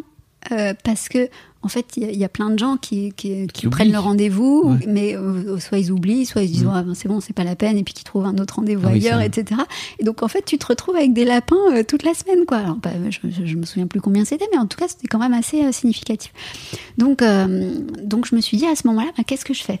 Euh, est-ce que je, vais plus souvent euh, à, mon cabinet euh, J'augmente mon temps de, pratique, mais finalement, bon, ça va réduire de moitié, ça peut, ça peut être pas mal si je fais un plein temps, mais ça veut dire que j'oublie la recherche, j'oublie mon fils, etc. Et puis, j'ai vraiment sondé dans mon fort intérieur, dans mon âme, et, et, je me suis dit, mais qu'est-ce que tu as vraiment envie de faire En fait, si tu avais le choix, aujourd'hui dans ta pratique, qu'est-ce que tu voudrais faire davantage? Et je me suis dit, ben, non, en fait, si, je, cherche, j'ai plutôt envie de réduire ma pratique plutôt que de l'augmenter. Euh, j'ai toujours envie d'être clinicienne euh, et praticienne, mais, euh, mais pour moi, une journée, une demi-journée par semaine, ça suffirait. Et donc c'est comme ça que j'ai pris une, première personne comme, comme collaboratrice, puis une deuxième, puis une troisième, etc. Puis ça, ça a augmenté. On est monté jusqu'à à peu près, euh, je sais plus, je crois qu'on a été 15 au, max, et puis là après c'était redescendu pour plein de, de, questions diverses. Mais euh, euh, voilà, donc maintenant j'ai cette équipe d'une dizaine de praticiens, des psys, des neuropsies, et, et, je suis assez contente comme ça. Et moi, je pratique par téléphone seulement maintenant, depuis le Covid. ah oui. je, et en fait, je, je souhaite pas retourner à. Dans un cabinet classique, c'est ça Je trouve ça super comme ça, parce que ça, ça, j'ai une telle, euh, un tel besoin de liberté, d'indépendance, que comme ça, je peux pratiquer d'un peu partout. Euh, et, et, je, et je consulte seulement une demi-journée par semaine. Je prends pas ou très très peu de nouveaux patients. Et, donc voilà, j'ai vraiment cette pratique cool. Euh, et t'arrives, tu trouves que c'est aussi efficace par, euh, par téléphone que de vivre? Parce que j'imagine que de ce fait-là, t'as pas, pas le non-verbal, quoi. T'as pas l'attitude des gens, etc. en face de toi. En fait, il y a une contrepartie. C'est vrai que, que tu perds en, en, non-verbal, mais en même temps, tu, tu gagnes parce que euh, en fait, quand quelqu'un t'appelle en général de chez lui, tu vois, d'un endroit où il est plutôt cool et, où il a personne en face de lui, ça fait un effet un peu psychanalyse. Tu sais, ah quand tu as le psychanalyste derrière toi, tu le vois pas, puis tu te mets à associer énormément. Alors on sait, on, connaît maintenant les limites de la psychanalyse, mais il y a quand même plein de, bonnes choses. Et, là, en fait, ça fait un peu ça. J'ai l'impression que mes patients se livrent davantage parce que voilà, ils te voient pas, ils sont un peu plus dans leur truc, dans leur cocon, et, ça abaisse un peu plus les, les défenses un peu plus facilement, tu vois. Euh, et, j'aime bien euh, ce, truc. Et, moi aussi, je suis dans une. Euh, tu, vois, je me mets, je, m'allonge en général. Je suis vraiment hyper confort. Je suis dans, ma bulle avec mon casque pour, pour parler. je tape sur mon, mon ordi mes, mes, mes, petites fiches et tout. Et je suis vraiment dans, un, dans, quelque chose de très, très intérieur ou intériorisé. J'aime beaucoup. Je comprends. Ouais. On a parlé 42 fois de philo-cognitif depuis le début, mais tu sais ah qu'on n'a pas du tout parlé, de, ton bouquin, donc c'est le moment, ça fait une heure. Mais je crois que je, je, le mettrai dans la voix off, tu vois, comme ça les gens ils, ils sauront déjà un petit peu. Et oui, oui, c'est vrai. donc tu, tu, tu, sors ce, tu sors ce bouquin qui s'appelle Les philo-cognitifs. Euh, il y a, deux ans. C'est ça, j'allais dire. plus de deux ans. Euh, est-ce que tu peux expliquer rapidement ce que tu entends par, par, euh, par ce terme, en fait, philo-cognitif Oui, alors un, un philo-cognitif, c'est quelqu'un qui euh, un, besoin éperdu de penser, euh, de, tout penser. en fait. Hein. Donc c'est euh, c'est pas forcément positif. Très souvent, c'est très souvent ça, ça, mène à, plutôt de l'euphorie parce que tout d'un coup, on, découvre quelque chose, on a une nouvelle idée, etc. C'est assez grisant. Euh, mais très souvent aussi, euh, ça, mène à des, à des ruminations, à des, à, des conversations que tu te fais tout seul. Pour, alors tout, le monde hein, se fait des conversations tout seul, j'aurais dû répondre ça, etc. Mais le, le cognitif encore plus parce que euh, il, se pose des tonnes de questions sur tout et n'importe quoi. Donc ça peut, ça, ça peut être sur euh, ben, ben, pour, pourquoi euh, euh, Fabrice tient, tient son micro de, telle façon et en, se, en se, gratouillant le coude en même temps. Euh, ah, y a-t-il des limites à l'univers Tu vois, donc c'est vraiment des, des, des, questions en permanence. Pourquoi il a fait un sourire à tel moment et pas à tel autre et tout. Tout va poser question tout le temps, tout le temps, tout le temps. Donc ça, c'est la philocognition. Ce qu'on appelait autrefois euh, surdoué, précoce, au potentiel, zèbre, etc., euh, etc. Euh, mais il y, avait, à mon sens, et pas seulement au mien, il y, a plein de gens, j'ai fait des, conférences sur le sujet que moi j'appelais au potentiel aussi à l'époque, pendant des années. Euh, et, euh, et, et, et euh, j'entendais tout le temps, il y, avait, il y avait tout le temps cette question-là qui revenait sur, après les conférences, disant mais quand est-ce qu'on trouvera enfin un terme adapté Voilà. Donc j'ai trouvé que philo-cognitif c'était tout à fait adapté parce que c'est pas très sexy, mais ça, mais ça, ça, ça, ça, ça, décrit le phénomène vraiment simplement. Quoi. Euh, philo, c'est une appétence, un besoin, parfois une addiction même euh, pour, pour, pour, un sujet ou une obsession euh, plutôt qu'une addiction pour, pour un sujet.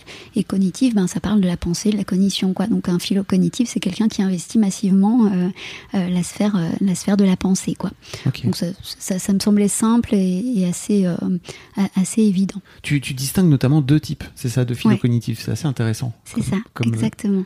Donc en, en, fait, je distingue ce, ce que j'appelle les laminaires des complexes. Donc les philo-laminaires ou les philo-complexes.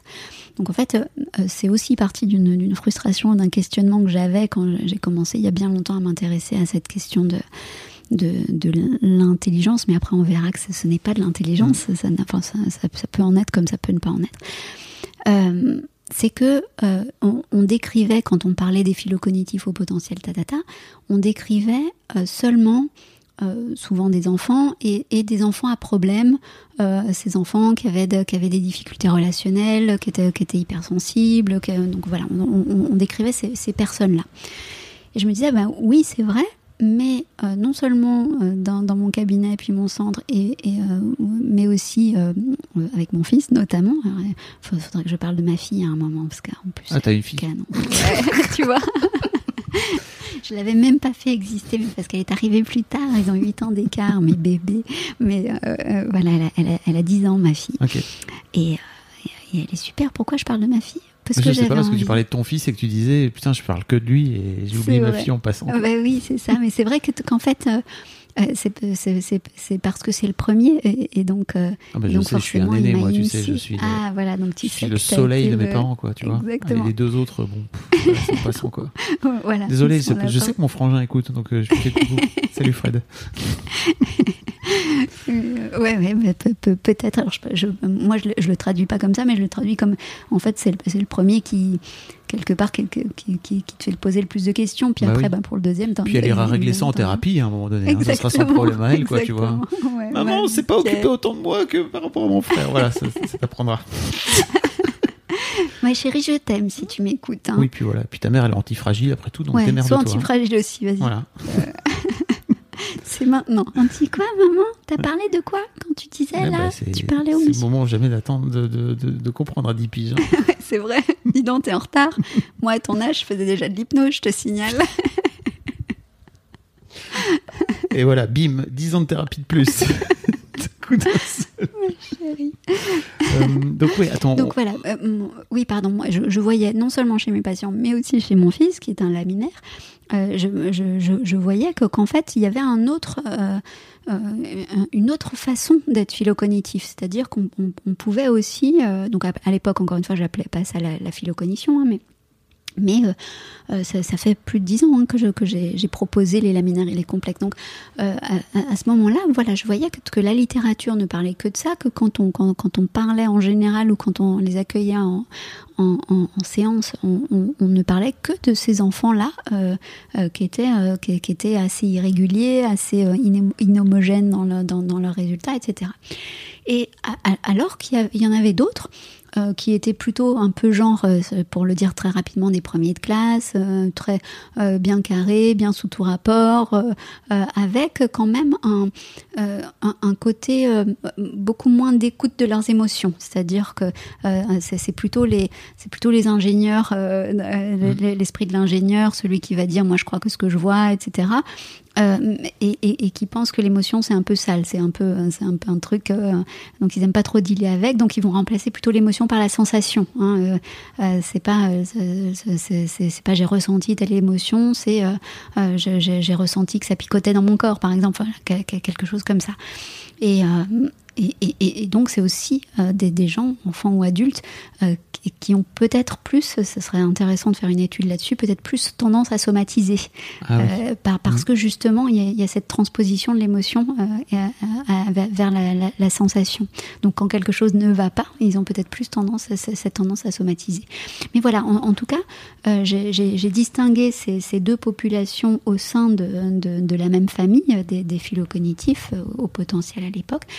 Et, euh, et j'ai proposé ça euh, dans des, des, conférences pendant des années, même au, au, bout de très peu de temps, étant donné que ça parlait vraiment aux gens, euh, on, on ne me contactait plus que pour ça, okay, que, okay. que, pour parler de, de, de, de, la différence entre les laminaires et les complexes, avec euh, cette différence entre empathie et, et, sympathie, confiance en soi et estime de soi. Euh, voilà, le, le, le, le, le laminaire. Euh, ou plutôt le complexe, euh, pour, pour, commencer par là, va être plus dans la sympathie, c'est-à-dire dans le collage émotionnel avec l'autre, alors que le laminaire va être plus dans l'empathie, c'est-à-dire se mettre à la place de l'autre pour arriver à, à, à, le comprendre. À comprendre, c'est pas, tu vois, c'est pas le cœur, c'est vraiment la tête. Euh, alors que dans la sympathie, on est vraiment, on colle à l'émotion mmh. de l'autre, on va pleurer avec lui, rire avec lui, etc.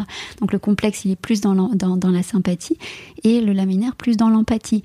De la même façon, euh, le, le, le, complexe, euh, il, il, a, il a un plus un problème avec, avec l'estime de lui-même. Il, il, il, a souvent beaucoup de confiance. Souvent, on confond l'estime de soi et mmh. la confiance en soi.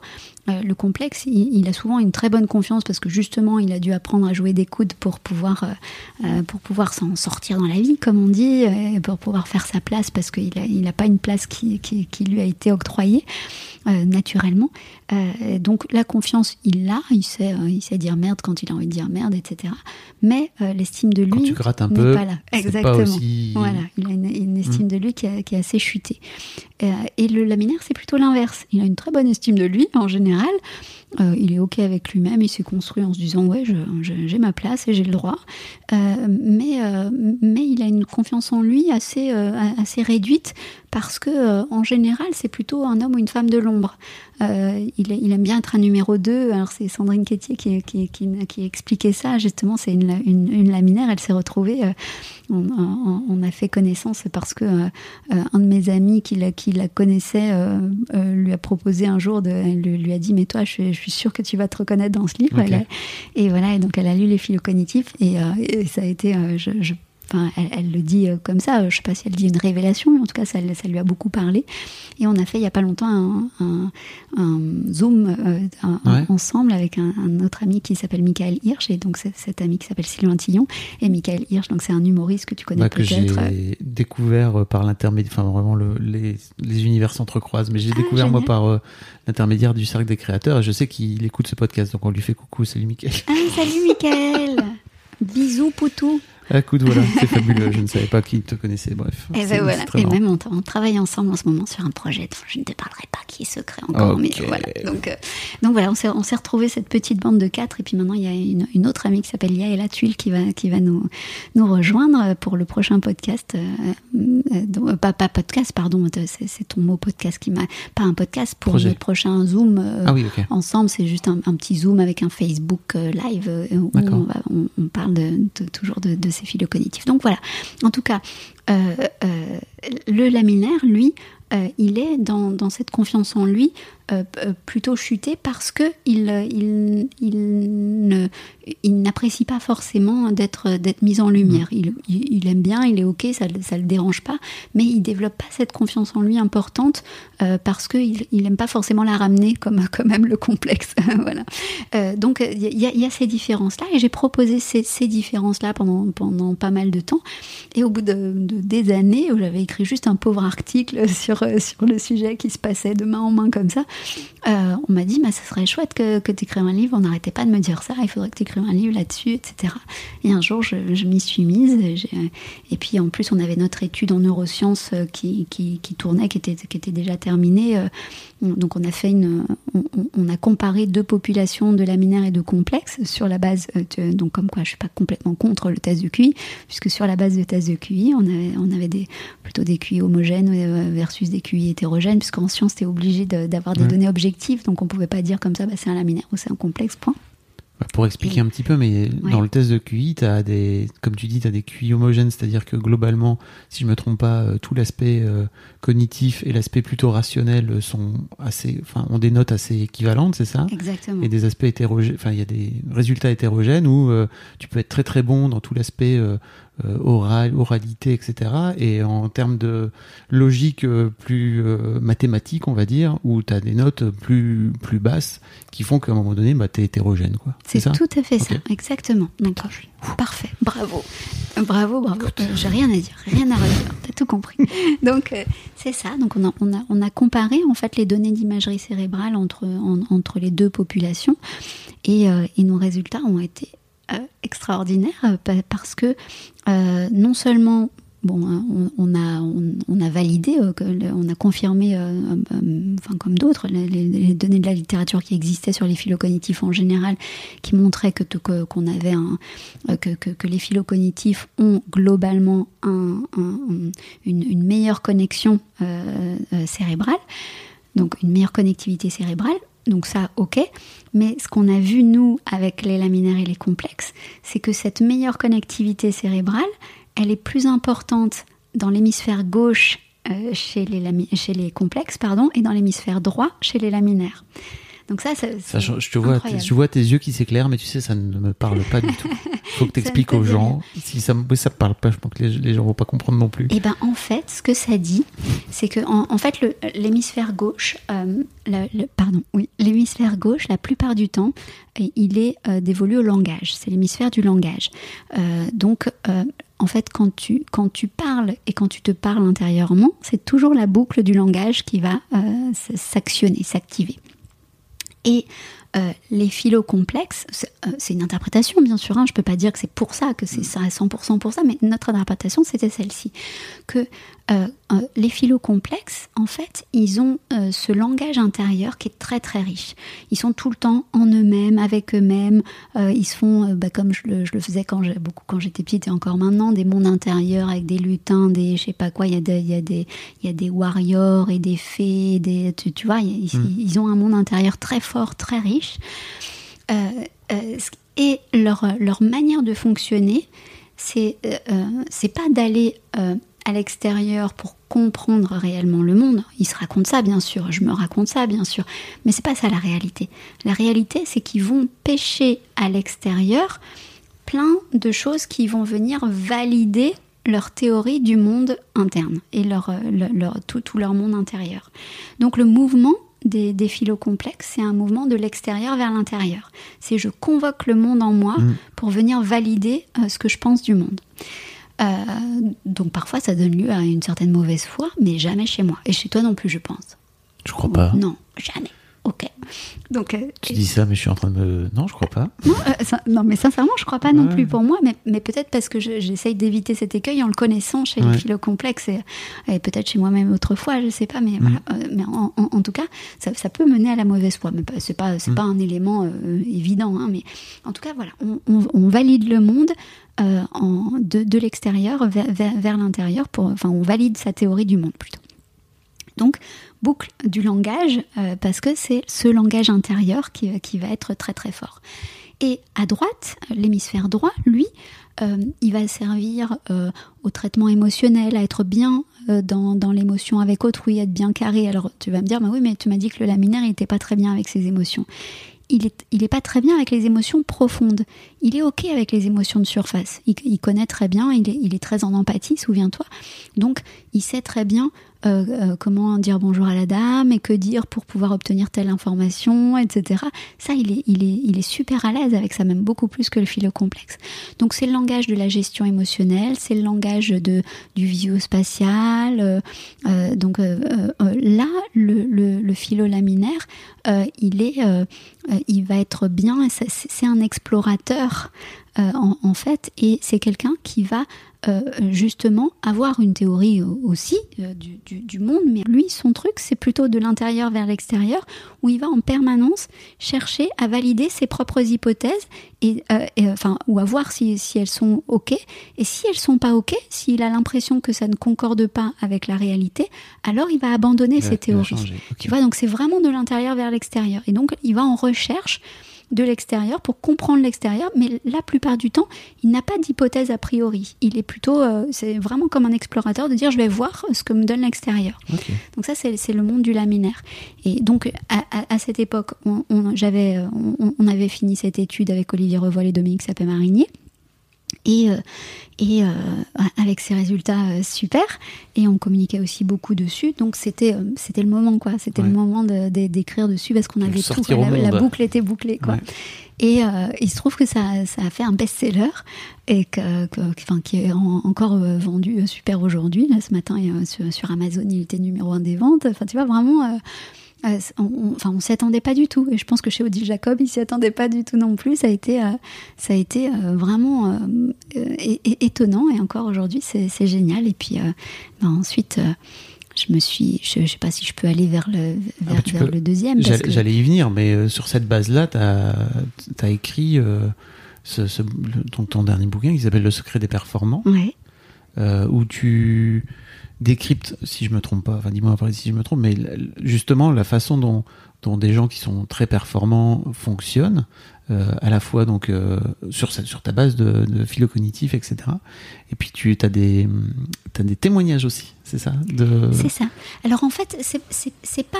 Euh, c'est sur la base des philo cognitifs, mais ça s'en éloigne. Euh, okay. euh, c'est pour ça que, que peut-être j'ai perdu une partie. Bon, c'est pas le but de toute façon au départ, mais j'ai peut-être perdu une partie du lectorat des philo cognitifs avec euh, avec le secret des performants, mais c'est pas grave. Ça, ça en, en, tout cas, il y a une cohérence dans le cheminement. C'est que euh, avec les philo cognitifs je me suis dit, euh, il y a encore une question qui n'est pas résolue, c'est celle de l'intelligence.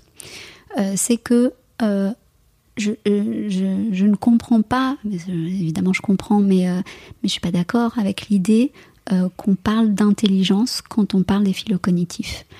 je ne suis pas d'accord parce que tu, tu, tu as rencontré comme moi sûrement des phylocognitifs euh, qui font que se prendre la tête toute la journée sur des sujets dont, dont personne n'a rien à foutre. Euh, pardon euh, pour, pour le, le, vocabulaire. Ok, oui. merci. Dont personne n'a rien à carrer. Mmh. donc, et, et qui, enfin, tu, tu vois, qui, qui font, euh, comme on dit un peu, puisque je suis dans la vulgarité de la masturbation de cerveau en mmh. permanence, quoi. Et, euh, et, et, et tu, tu, tu, les as rencontrés, ces gens-là, tu peux pas dire qu'ils sont intelligents. Et d'un autre côté, tu, tu vois euh, des, des, gens euh, qui ont pas forcément, qui sont pas forcément phylocognitifs, qui se posent pas forcément des, questions toute la journée, et même qui n'ont pas forcément un, QI élevé. Euh, comme des grands sportifs, des grands chefs d'entreprise, des grands artistes, et, et, et tu vois qu'il y a un truc mais magique qui se passe. Et là, tu vas pas parler d'eux comme des gens intelligents. Alors certes, quand tu es dans un salon et que tu, tu dis à des gens mais qu'est-ce que c'est pour toi l'intelligence Tous les gens vont te dire ah mais pour moi c'est l'adaptation, c'est vrai, il faut pas forcément avoir un QI élevé pour être intelligent. Ils te disent ça, mais d'un autre côté, euh, si tu leur poses la question, bah, cite-moi des gens intelligents que tu connais ou des gens intelligents, euh, eh ben ils vont te citer des tronches quoi. Tu vois? Ouais. Donc, euh, enfin des phylocognitifs en fait. Mm. Donc il y, a vraiment, il y, avait vraiment, je, suppose jusqu'à ce que, je, propose mon modèle, euh, un flou artistique autour de cette idée d'intelligence. Et encore plus un flou artistique avec euh, ce- ce- ce- ces, trucs d'intelligence multiple et de. Alors maintenant, il y a, l'intelligence avec un grand I. Si je te parle d'intelligence tout court, euh, dans l'inconscient collectif, tu vas penser à l'intelligence du QI pour le dire rapidement. Mais si je te, c'est- tout d'un coup, si je te dis ah ben ouais, mais il y a différentes formes d'intelligence, tu, vas me dire bah, oui, bien sûr, il y a l'intelligence émotionnelle, l'intelligence verbale, numérique, euh, euh, enfin ou, ou, euh, kinesthésique, l'inté- et alors donc tu, tu tombes dans euh, Howard Gardner euh, qui, qui parle de ces, au début c'était 7, après 8, après 9, maintenant 10 intelligences. Et, et donc il en arrive à l'intelligence métaphysique, naturalisme, mais, mais enfin on pourrait en trouver des tonnes comme Ouais, ça. Et en fait, je me suis dit, c'est pas de l'intelligence, ça. Ce sont des capacités. Pourquoi on les appelle intelligence? Même euh, la philocognition, c'est pas de l'intelligence, c'est une capacité qu'on a à euh, euh, penser mieux que les autres. Oui, c'est vrai que c'est mieux que les autres, qu'on arrive mieux à pousser un raisonnement, on arrive mieux à extrapoler, on arrive mieux à, être dans la pensée, on est à l'aise dans la pensée. Un jour, mon fils m'a dit, euh, on, était à la salle de sport, donc tu vois, c'était il y a longtemps, et, euh, et, euh, et, et il m'a dit, c'est fou parce que je vois tous ces gens là dans, dans la salle de sport et, je- et je me- j'ai j'ai l'impression que, que dans la manière dont ils font leurs mouvements et tout, qu'ils sont, qu'ils sont pas, enfin, ils sont pas hyper à l'aise dans leur corps. Il m'a pas dit toi comprise ma petite maman, tu vois, mais euh, mais ça voulait dire ça. Et il me dit alors que moi vraiment dans mon corps, euh, je suis je suis comme dans un sofa quoi. Et, et c'est vrai lui, enfin pour un sportif de haut niveau, tu- dans ton Mm. corps tu, tu, tu connais tous les recoins, tu tu sais comment ça c'est une c'est une haute horlogerie. Et, et je lui ai répondu, eh ben tu vois, moi c'est pareil dans mon esprit. Mm. Et c'est vrai, je, je- enfin, je- bien sûr, il y a plein de sujets que je connais pas, euh, mais, mais je sais que n'importe quel raisonnement, je peux le pousser, je peux le tordre, je peux, tu, tu vois, et je me sens vraiment à, à- à l'aise, et je pense que c'est ton cas aussi. Donc voilà, un philo-cognitif, il a une capacité, qui est une capacité de raisonnement. Mais pourquoi l'appeler intelligence Tu vois Ah oui, Euh. Et surtout que dans ce cas-là, ok, si- s'il y avait soi-disant qu'une seule intelligence, mais sauf que tout, tout le monde maintenant, alors maintenant il y a les, les multipotentiels et tout ça, tu vois, et, et, euh, donc ça, ça veut dire que tout, que tout le monde a, a l'air d'avoir envie qu'il y ait plusieurs intelligences. Dans, ce- dans ce cas-là, il n'y a pas l'intelligence, il y a... Non, mais c'est important. Je crois qu'on est dans une période aussi où c'est important de, de se coller une étiquette et tu vois d'appartenir peut-être à un groupe ou de pouvoir se définir comme comme tel aussi. Je crois que c'est un peu un, Ah, mais oui, c'est mais- un peu un mal du siècle quoi. Et moi, je, je, je crois pas que ce soit un mal, à vrai dire, tu vois Non, mais enfin quand je dis un mal, en plus c'est même pas, c'est une, une caractéristique du siècle avec Oui. les réseaux sociaux, tu vois. Où Mais je crois que c'est important, Mm. en fait. À vrai dire, je crois que c'est que c'est fonctionnel, si on reprend un terme systémique. En fait, euh, j'avais dit un jour dans une conférence où, on m'a dit mais oui, mais il faut pas mettre les gens dans les cases, euh, tu vois. Et, et j'avais dit mais mais en fait tout dans l'univers euh, connaît des règles, de l'infiniment grand à l'infiniment petit, le vivant, le non vivant. Tout tout, tout répond à des règles. Mm. Euh, euh, ça, tout le monde est d'accord pour dire ça. Euh, et, et au nom de quoi, nous, euh, êtres humains, nous n'obéirions pas à des règles? Pourquoi on ne pourrait pas nous mettre dans des cases? Bien sûr, on sûr, peut ouais. nous mettre dans des cases.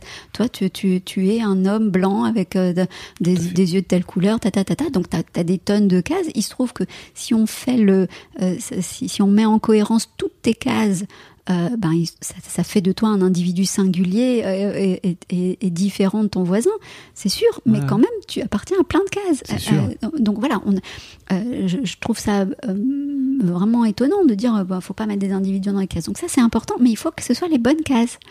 Et là, euh, euh, voilà, je- j'en- j'entendais parler de capacité, l'intelligence ceci, l'intelligence cela, et, euh, le- et les, les hauts potentiels dont, dont- dont on dit qu'ils étaient soi-disant intelligents.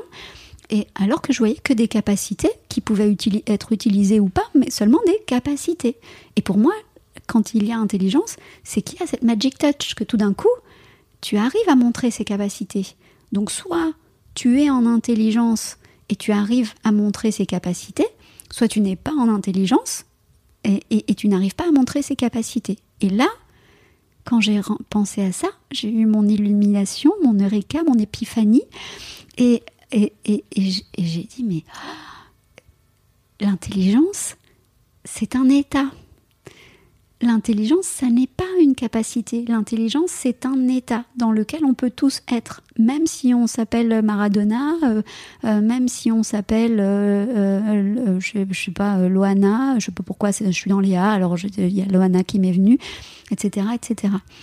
Et on, a tous des capacités. Certains ont des capacités qui s'appellent la philocognition, certains sont des philocognitifs et je fais une digression, pardon, mais c'est aussi pour ça que je trouve que le, terme haut potentiel n'est pas adapté, haut potentiel intellectuel n'est pas adapté. Parce que si je te dis mon fils est un sportif, tu vas comprendre qu'il est plutôt euh, plus, euh, plus, meilleur en sport ou un, plus, plus athlétique que la plupart des, autres de, de, sa, génération. Si, si, je te dis euh, mon fils est ou ma fille, cette fois, est une artiste ou une créative, tu vas comprendre que ma fille est plutôt meilleure que les autres, ta, ta, ta, ta. Pourquoi tu as besoin de dire haut potentiel de tu dis c'est un philo cognitif, tu vois. Et il n'y euh, a pas besoin de dire au potentiel 2. Si je te dis c'est un philo cognitif, je te dis que, que, que bah, globalement, la pensée, c'est mieux. Voilà. Donc, euh, euh, il y a la philocognition. C'est très, important. Pardon, je te coupe, mais c'est très important pour toi de, de remettre ce, ce, terme au centre du débat, j'ai l'impression. Oui. Et ça m'intéresse de comprendre, de comprendre pourquoi, en fait. Parce, parce, que je suis très intéressée par la précision, par redonner aux mots leur sens propre, euh, alors, enfin, peut-être je suis chiante, hein, mais, mais, euh, mais euh, et, puis c'est aussi, c'est aussi le, enfin, j'ai l'impression que c'est aussi ce qui est attendu de moi en tant qu'experte. Tu vois, je pense que enfin, la question m'est souvent posée en conférence ou m'était souvent posée à l'époque. on attendait beaucoup de moi, vu que j'ai proposé les laminaires les complexes, on attendait aussi beaucoup de moi que, que je, je propose, ou en tout cas j'ai eu l'impression qu'il y avait cette attente. Euh, donc, euh, non seulement pour répondre et parce que je, je, suis à ma place euh, pour, pour parler de ça, mm. mais aussi parce que je, euh, j'aime bien que, que, les choses soient précises, quoi. Si, si, si, tu parles coucou Jeanne, bisous, bisous Jeanne, si tu bah parles d'un zèbre, euh, euh, j'ai vu que tu avais reçu Alice Elim, alors pareil, bisous, bisous, bah etc. Mais puis d'autant plus que c'est une joueuse de tennis, alors mm. tu vois, puis qu'elle est canonissime en plus. elle est vraiment géniale, ouais. trop cool. Ouais, elle est super. donc, mais le, terme zèbre, enfin, elle a, fait un truc génial parce qu'en plus il est, il est tombé dans le, il, est, dans le dictionnaire maintenant, mm. donc donc c'est super, mais sauf que euh, le zèbre, c'est un animal qui est assez grégaire, tu vois. C'est un animal qui est assez grégaire, qui, qui, qui, qui, qui enfin, j'allais dire, mais ça va dans l'idée de l'intelligence. Alors ça, je me tire une balle dans le pied, mais qui est un peu con quand même comme, comme, animal, tu vois. Euh, alors, enfin, euh, après, quand, quand, tu parles des animaux, c'est un peu difficile de parler de, de conneries ou pas conneries. Bah oui, tu peux pas savoir. Il n'y a pas de test de QI pour les animaux. c'est vrai. mais mais euh, euh, euh, tu vois, tu ne dis pas que c'est un animal qui se différencie vraiment. Donc c'est simplement les zébrures qui font qu'il est différent. Mais, mais, tout le monde est différent les uns des autres. Donc ça, pour moi, ça parle pas de. Et puis voilà, on, pourrait, reprendre tous les mais moi, ça comme ça. Tu sais, par exemple, ça m'a beaucoup aidé quand elle m'a dit bah voilà tes zèbres en fait, parce que c'était une façon simple de d'expliquer une différence. Et en fait, à la limite, ce qu'il y a derrière, je m'en enfin, je m'en fous en fait. Tu vois, j'en fais pas justement une euh, une étiquette. Enfin, tu vois, pour moi, c'est pas important. C'était juste une façon comme une autre de d'expliquer le d'expliquer le une particularité quoi. Tu as raison, exactement. Mais, mais sauf que euh, toi, comme tu me le dis, c'est cette particularité qui t'a vraiment qui a vraiment changé ta vie. C'est pas c'est pas le terme, mais mais moi mon boulot. Euh, mon boulot, c'est d'être carré dans, dans, dans, tout. Donc, euh, moi, moi, je dois. Enfin, toi, c'est pas ta, ta, posture, mais moi, je suis dans la posture où je, suis obligée de, de, remettre en question tout ce qui, ce qui existe sur, sur, sur mon sujet, tu vois. Et, si un jour, euh, je sais pas, quelqu'un proposait un terme qui soit vraiment beaucoup plus adapté, et eh ben, je dirais OK. Mais là, pour l'instant, je, je, je, suis sûre de moi. Après, ça, ça peut se discuter, mais je suis sûre que mon terme est, vraiment celui qui est le plus adapté. Donc, vraiment, oui, je me battrais pour, pour, pour ce terme-là, quoi. C'est important de nommer. Exactement. Mm. Ouais, c'est pour moi c'est vraiment ça, donner aux mots leur sens propre. Euh, c'est euh, euh, et, j'essaye de le faire aussi dans, dans, la vie quotidienne, mais je, je me plante souvent. Mais et dans ce cas-là, je suis pas contente de moi. Je, je souhaite que, que, les choses soient justes, quoi, soient tombent tombent bien, tombent correctement. Donc voilà, c'est philo-cognitif. Euh, ils font partie des, multiples capacités de l'être humain. Et, elles, ne s'arrêtent pas à 10. Euh, si, on reprend les intelligences multiples de Wargarner, elles ne s'arrêtent pas à 10. Elles s'arrêtent, je ne sais pas, à 100 000. Enfin, euh, même dans, si tu prends la mémoire, par exemple, les, capacités mnésiques, eh ben, tu, vas avoir quelqu'un qui va être super bon en mémoire épisodique pour se souvenir d'événements dans un contexte, par exemple, et puis un autre qui va être super bon pour, je ne sais pas, apprendre de, une série de chiffres chiffres, etc. Donc ça, va être encore des, mmh. sous-pans de, dans, dans lequel tu vas être meilleur. Donc, donc les capacités humaines sont presque, on, on va dire infinies en exagérant. Donc ça, ce sont des capacités. Et ensuite, donc l'intelligence, c'est cet état qui va voir tes capacités révélées. Donc, il y a des moments où, avec tes mêmes capacités, toi et moi qui sommes dans de la famille des philocognitifs, donc qui nous posons plein de questions, mmh. etc., qui, avons besoin de torturer la pensée euh, en, permanence, euh, et qui sommes bons là-dedans, et eh ben toi et moi, il y a des moments où on va se retrouver con comme des bites. On va exactement. Hein, c'est tout à fait ça.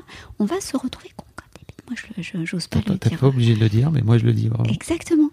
Et, et, et qu'est-ce qui nous arrive quand nous nous trouvons comme, ce truc-là Qu'est-ce qui nous arrive Eh bien, nous n'arrivons plus à trouver notre pensée. À ce moment-là, nous sommes euh, euh, euh, sidérés, la pensée est sidérée, on va se retrouver avec quelqu'un avec qui on est mal à l'aise, avec qui on n'est pas bien, dans, dans, un environnement dans lequel on n'est pas bien, une atmosphère dans laquelle on n'est pas bien, ou alors fatigué, stressé, peu importe. Et à ce moment-là, euh, eh ben, euh, euh, on, on, va pas trouver ça, ces mots, sa pensée, on va, on va, on va pas arriver à argumenter, on va être mal dans son corps et tout ça. Donc, tu vois, on, à ce moment-là, nous ne sommes pas en intelligence, tout philo-cognitif que nous sommes. Donc, j'allais dire un truc qui n'est pas du tout scientifique, ça prouve mmh. que, que l'intelligence est un état que quand, on, que, que, que euh, on, va être en état d'intelligence ou pas, comme on est en état, en, état amoureux ou pas, alors qu'on est la même personne et que la personne en face, euh, je sais pas, un jour, euh, c'est exactement la même personne qu'on a devant soi, et la veille, on se dit, mais elle est merveilleuse, super géniale, et puis le lendemain, ouais, bof, euh, tu vois, et pourtant on a, on a la même personne en face, c'est un état, l'état de méditation. Euh, y a, y a, voilà, et ça s'apprend aussi, mm. l'état de méditation. Donc, ça se muscle. Ça se muscle, exactement.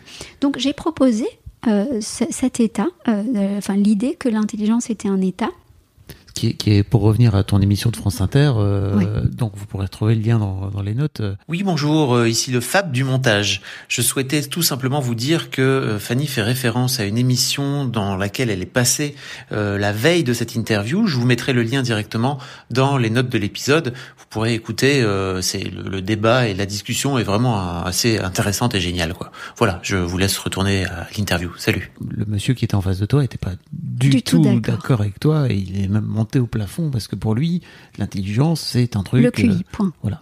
C'est comme ça. C'est mesurable et puis euh, c'est comme ça parce que la science le dit que machin. Donc, tu es dans un non, c'est pour redire un peu aux gens quoi, que tu es dans une forme d'avancée aussi qui s'éloigne de certains, de certains courants de pensée quoi, quand tu fais ça. Et, et, plein de gens sont super contents de ça. Donc je reçois plein de, mm. de messages super me disant mais merci, enfin vous dites que, que tout le monde peut être intelligent. Euh, euh que, que, et donc je, évidemment dans le secret des performances j'explique mm. comment on, peut, on peut arriver au, au grade, au, Graal, pardon, au grade ultime de, de l'état d'intelligence qui est la performance. Puisque en fait puisque l'intelligence, c'est la révélation des capacités. Donc, quand tu révèles au mieux tes capacités, c'est-à-dire quand tu es en performance, euh, bah, pardon, quand tu révèles au mieux tes capacités, trois petits points, tu es en performance. Hein euh, euh, donc, c'est une interaction avec le monde, c'est un, c'est un consensus social, en fait, l'état d'intelligence. C'est un moment où les gens vont se retourner et vont dire Waouh, c'est génial. Et là, à ce moment-là, tu as montré ta philocognition, ou tu as, as pu, je sais pas, faire un, match de tennis extraordinaire, ou tu as pu être super créatif, etc. etc. et, et, le montrer aux autres. Et les gens vont dire, mais c'est extraordinaire ce qu'il a fait. Ou tu es un chef d'entreprise qui, qui, qui, va faire monter sa boîte énormément et, les gens vont dire, mais c'est incroyable, c'est dingue. Voilà, donc là, tu es en performance. Euh, donc, tu, tu montres au mieux tes capacités, mais quelques domaines, dans, dans, quelques domaines que soient tes, tes, capacités. Donc, euh, en effet, euh, ce, monsieur était, était outré par ce que je disais, parce que pour lui, euh, il n'y a, que l'intelligence du QI, et, et, en, effet, ça se mesure, et puis tu nais avec, avec ça, et puis tu meurs avec ça. Et, et puis si tu si t'en es pas, et ben, bien fait pour ta gueule. voilà, donc ça, c'était un petit peu ce qu'il disait. Euh, mais ça, pour moi, c'est une, vision poussiéreuse euh, de, l'intelligence. Euh, et même du QI, puisque il y a eu un grand débat qui, s'est poursuivi ensuite sur LinkedIn et enfin surtout sur Twitter. Un grand débat pour, dire que, moi je disais, mais, alors dans ce cas-là, si pour vous le haut potentiel, puisqu'il parlait en ces termes, c'est le QI, c'est seulement un, QI élevé, comment vous faites étant donné que le QI peut changer Comme tu disais tout à l'heure, oui. Voilà, mm. donc, donc, comment tu fais Alors si tu as, si as, un jour un gars qui arrive avec 140 de QI et puis 4 ans après, il revient et son QI a baissé de 20 points ou 30 points, quand, tu lui dis quoi? Tu lui dis t'es plus au potentiel? Tu vois, c'est con quoi. Mm. Et, et, enfin voilà, donc il dit mais enfin, mais c'est pas possible de dire ça. Bref, donc cette idée de l'intelligence, en, effet, je, je, vais, je vais paraître prétentieuse, mais, mais peu importe. Enfin, je, euh, on pourrait parler de ça, mais je, suis assez, euh, euh, je suis assez circonspecte par rapport à la notion d'humilité. En fait, je je pense que l'humilité, ça n'existe pas. Enfin, que c'est une posture, tu vois. Que, que globalement, si, si, tu te connais assez bien, si tu sais qui tu es, tu, tu, tu sais, euh, tu vois, j'ai pu te parler de ma colère, qui est une grosse fragilité en moi, que j'essaie de rendre anti-fragile. Euh, ou, enfin, je, voilà, je peux te parler de, plein de mes défauts, comme je vais te parler de mes qualités et te, dire, bah, là, j'ai fait de la merde, ou, et là, je, et là je, fais un truc super. Donc, je, je, suis assez à l'aise avec ça. Et, et je pense pas que ce soit de la prétention, ni, de, ni un manque d'humilité, tu vois. Voilà, donc j'allais te dire, je pense que c'est révolutionnaire ce que je propose. Euh, et, je pense que vraiment ça pourra euh, euh, changer le monde pour, pour, pour, pour, parler un peu de façon un peu large. et pourquoi? Parce que en fait à l'école, déjà à l'école, tout, est, tout est fondé sur cette idée du QI, de la philocognition, mmh. etc. et, et, en plus, c'est une évidence, puisque le test de QI a été créé au départ euh, pour euh, virer euh, les, gens qui pouvaient pas suivre à l'école, les enfants qui pouvaient pas suivre à l'école, et pour, mettre, pour les mettre dans des écoles spécialisées, on gardait que, que, les meilleurs. Donc c'est un, gars qui s'appelle Léon Bourgeois qui a demandé au début du XXe siècle à, à, à, Binet et Simon de créer ce test qui, qui, était un test en fait scolaire. Qu'est-ce que qu'est-ce que qu'est-ce que tu peux faire à quel âge sur le plan scolaire, purement scolaire. Donc euh, quand on le fait passer à des adultes, c'est oui, aussi. Enfin, ça, ça, ça, ça marche, parce que ça, évalue bien des choses, mais ça, évalue des capacités de raisonnement académiques.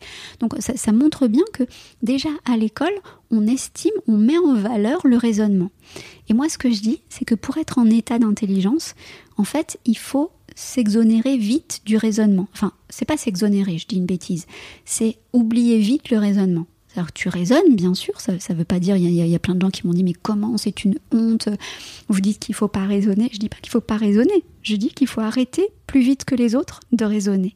Parce qu'en fait, quand ton raisonnement commence à se nourrir lui-même, quand ton raisonnement commence à être du raisonnement pour le raisonnement pour le raisonnement, puis que tu te dis euh, ah oui j'ai tel projet, mais en fait non il faut que je le peaufine encore un peu, il faut que je réfléchisse encore un peu et tout ça, et que tu, tu, tu n'agis pas, tu, tu, tu, tu, ne peux pas entrer en performance. Mmh. Donc en fait la performance c'est un peu comme, comme cette nouvelle, euh, euh c'est pas si nouveau, mais euh, pour moi en tout cas ça l'est, cette, cette nouvelle méthode qui, de, dans le business qui s'appelle le growth hacking. Hein, tu, sais où, on te dit qu'en fait ton produit contrairement à avant où il fallait que ton produit soit complètement prêt avant de le sortir et puis euh, tu pouvais mettre des années avant de sortir ton produit. Aujourd'hui, en fait, tu vas sortir un, produit qui est pas complètement abouti. Et tu l'améliores. Exactement. Et tu l'améliores au fur et à mesure du temps. Et en fait, c'est vraiment la meilleure manière pour que ton produit euh, euh, soit, soit vendu mm. le plus vite possible, etc. Et, et, je vois ça dans Clubhouse. Oui. Euh, Clubhouse, c'est exactement ça. Mm. Euh, où, en fait, ils ont sorti au départ un produit juste pour. Enfin, je sais même pas si c'était voulu que ce soit un produit euh, pécuniaire, mais, mais au départ, ils ont sorti ce, ces, ces, deux gars de la Silicon Valley. ils, ils, ont sorti pendant le confinement ce truc pour pouvoir parler, qu'on puisse se parler les uns les autres. C'était seulement si vous ne savez pas, Clubhouse, c'est une, ah une app où tu discutes avec les gens, mais que par l'audio. Ouais, voilà. c'est ça. Donc, euh, euh, ils, ont sorti ça comme ça, et puis, et puis toutes les semaines pratiquement, tu reçois une notification de base qui dit bah, on, a, on, a amélioré, on a amélioré, on a amélioré. Et puis là récemment, ils viennent d'ouvrir, ils étaient seulement pour, euh, pour les, les iPhones, et puis maintenant ils ont ouvert aux, autres, aux Android. donc voilà, et ils améliorent le produit. Ben, en fait, c'est ça la, performance, c'est que tu, tu, tu, tu fais le tour d'un sujet, tu, tu flaires euh, le, truc. Bien sûr, tu peux avoir raisonné énormément avant. Ça ne veut pas dire que tu fais de la merde. Ça veut dire que, que tu arrêtes le, le raisonnement quand tu penses qu'il n'est plus utile à l'action.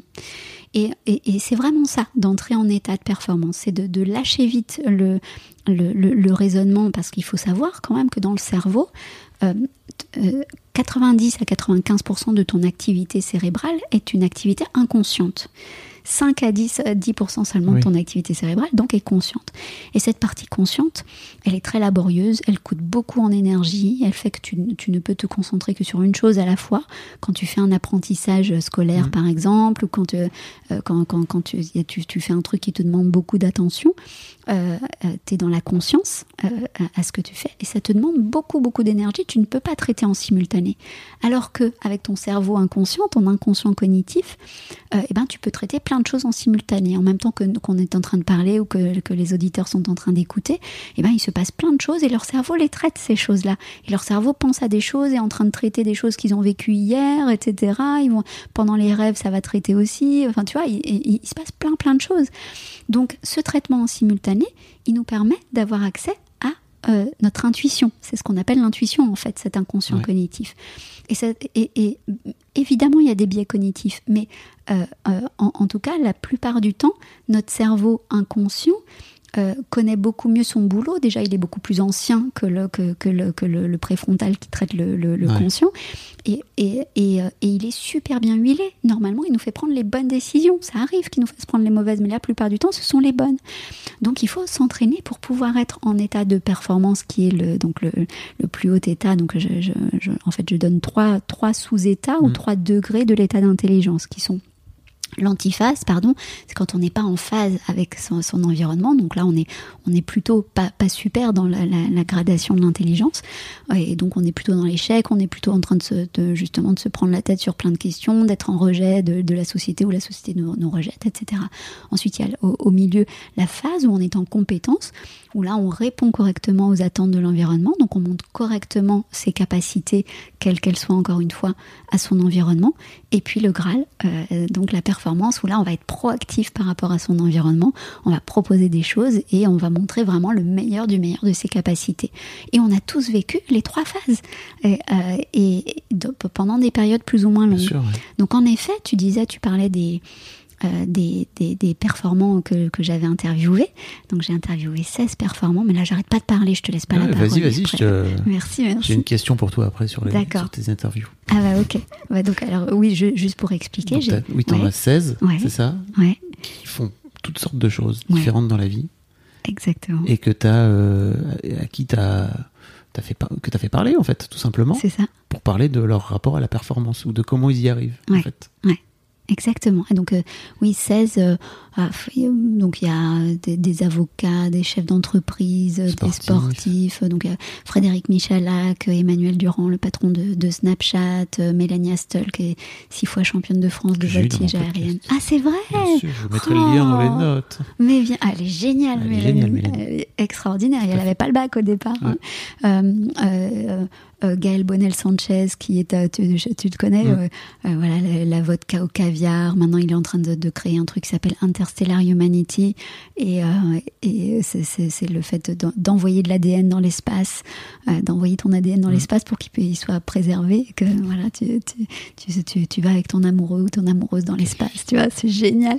Mais tu vois, des idées comme ça, c'est incroyable. Mm. Et par exemple, pour, je fais encore une digression, puisque tu as vu que c'est un peu mon habitude, mais Gaël, euh, il m'en voudra pas de dire il n'est pas du tout académique, il n'a pas du tout un esprit académique. Euh, euh, donc il m'en voudra certainement pas si je dis que, que s'il passait un test du QI, je suis sûre que, que ce serait pas mirobolant. ce serait dans la moyenne, c'est sûr, mais, mais pas, ce, serait pas, il n'aurait pas un QI super élevé.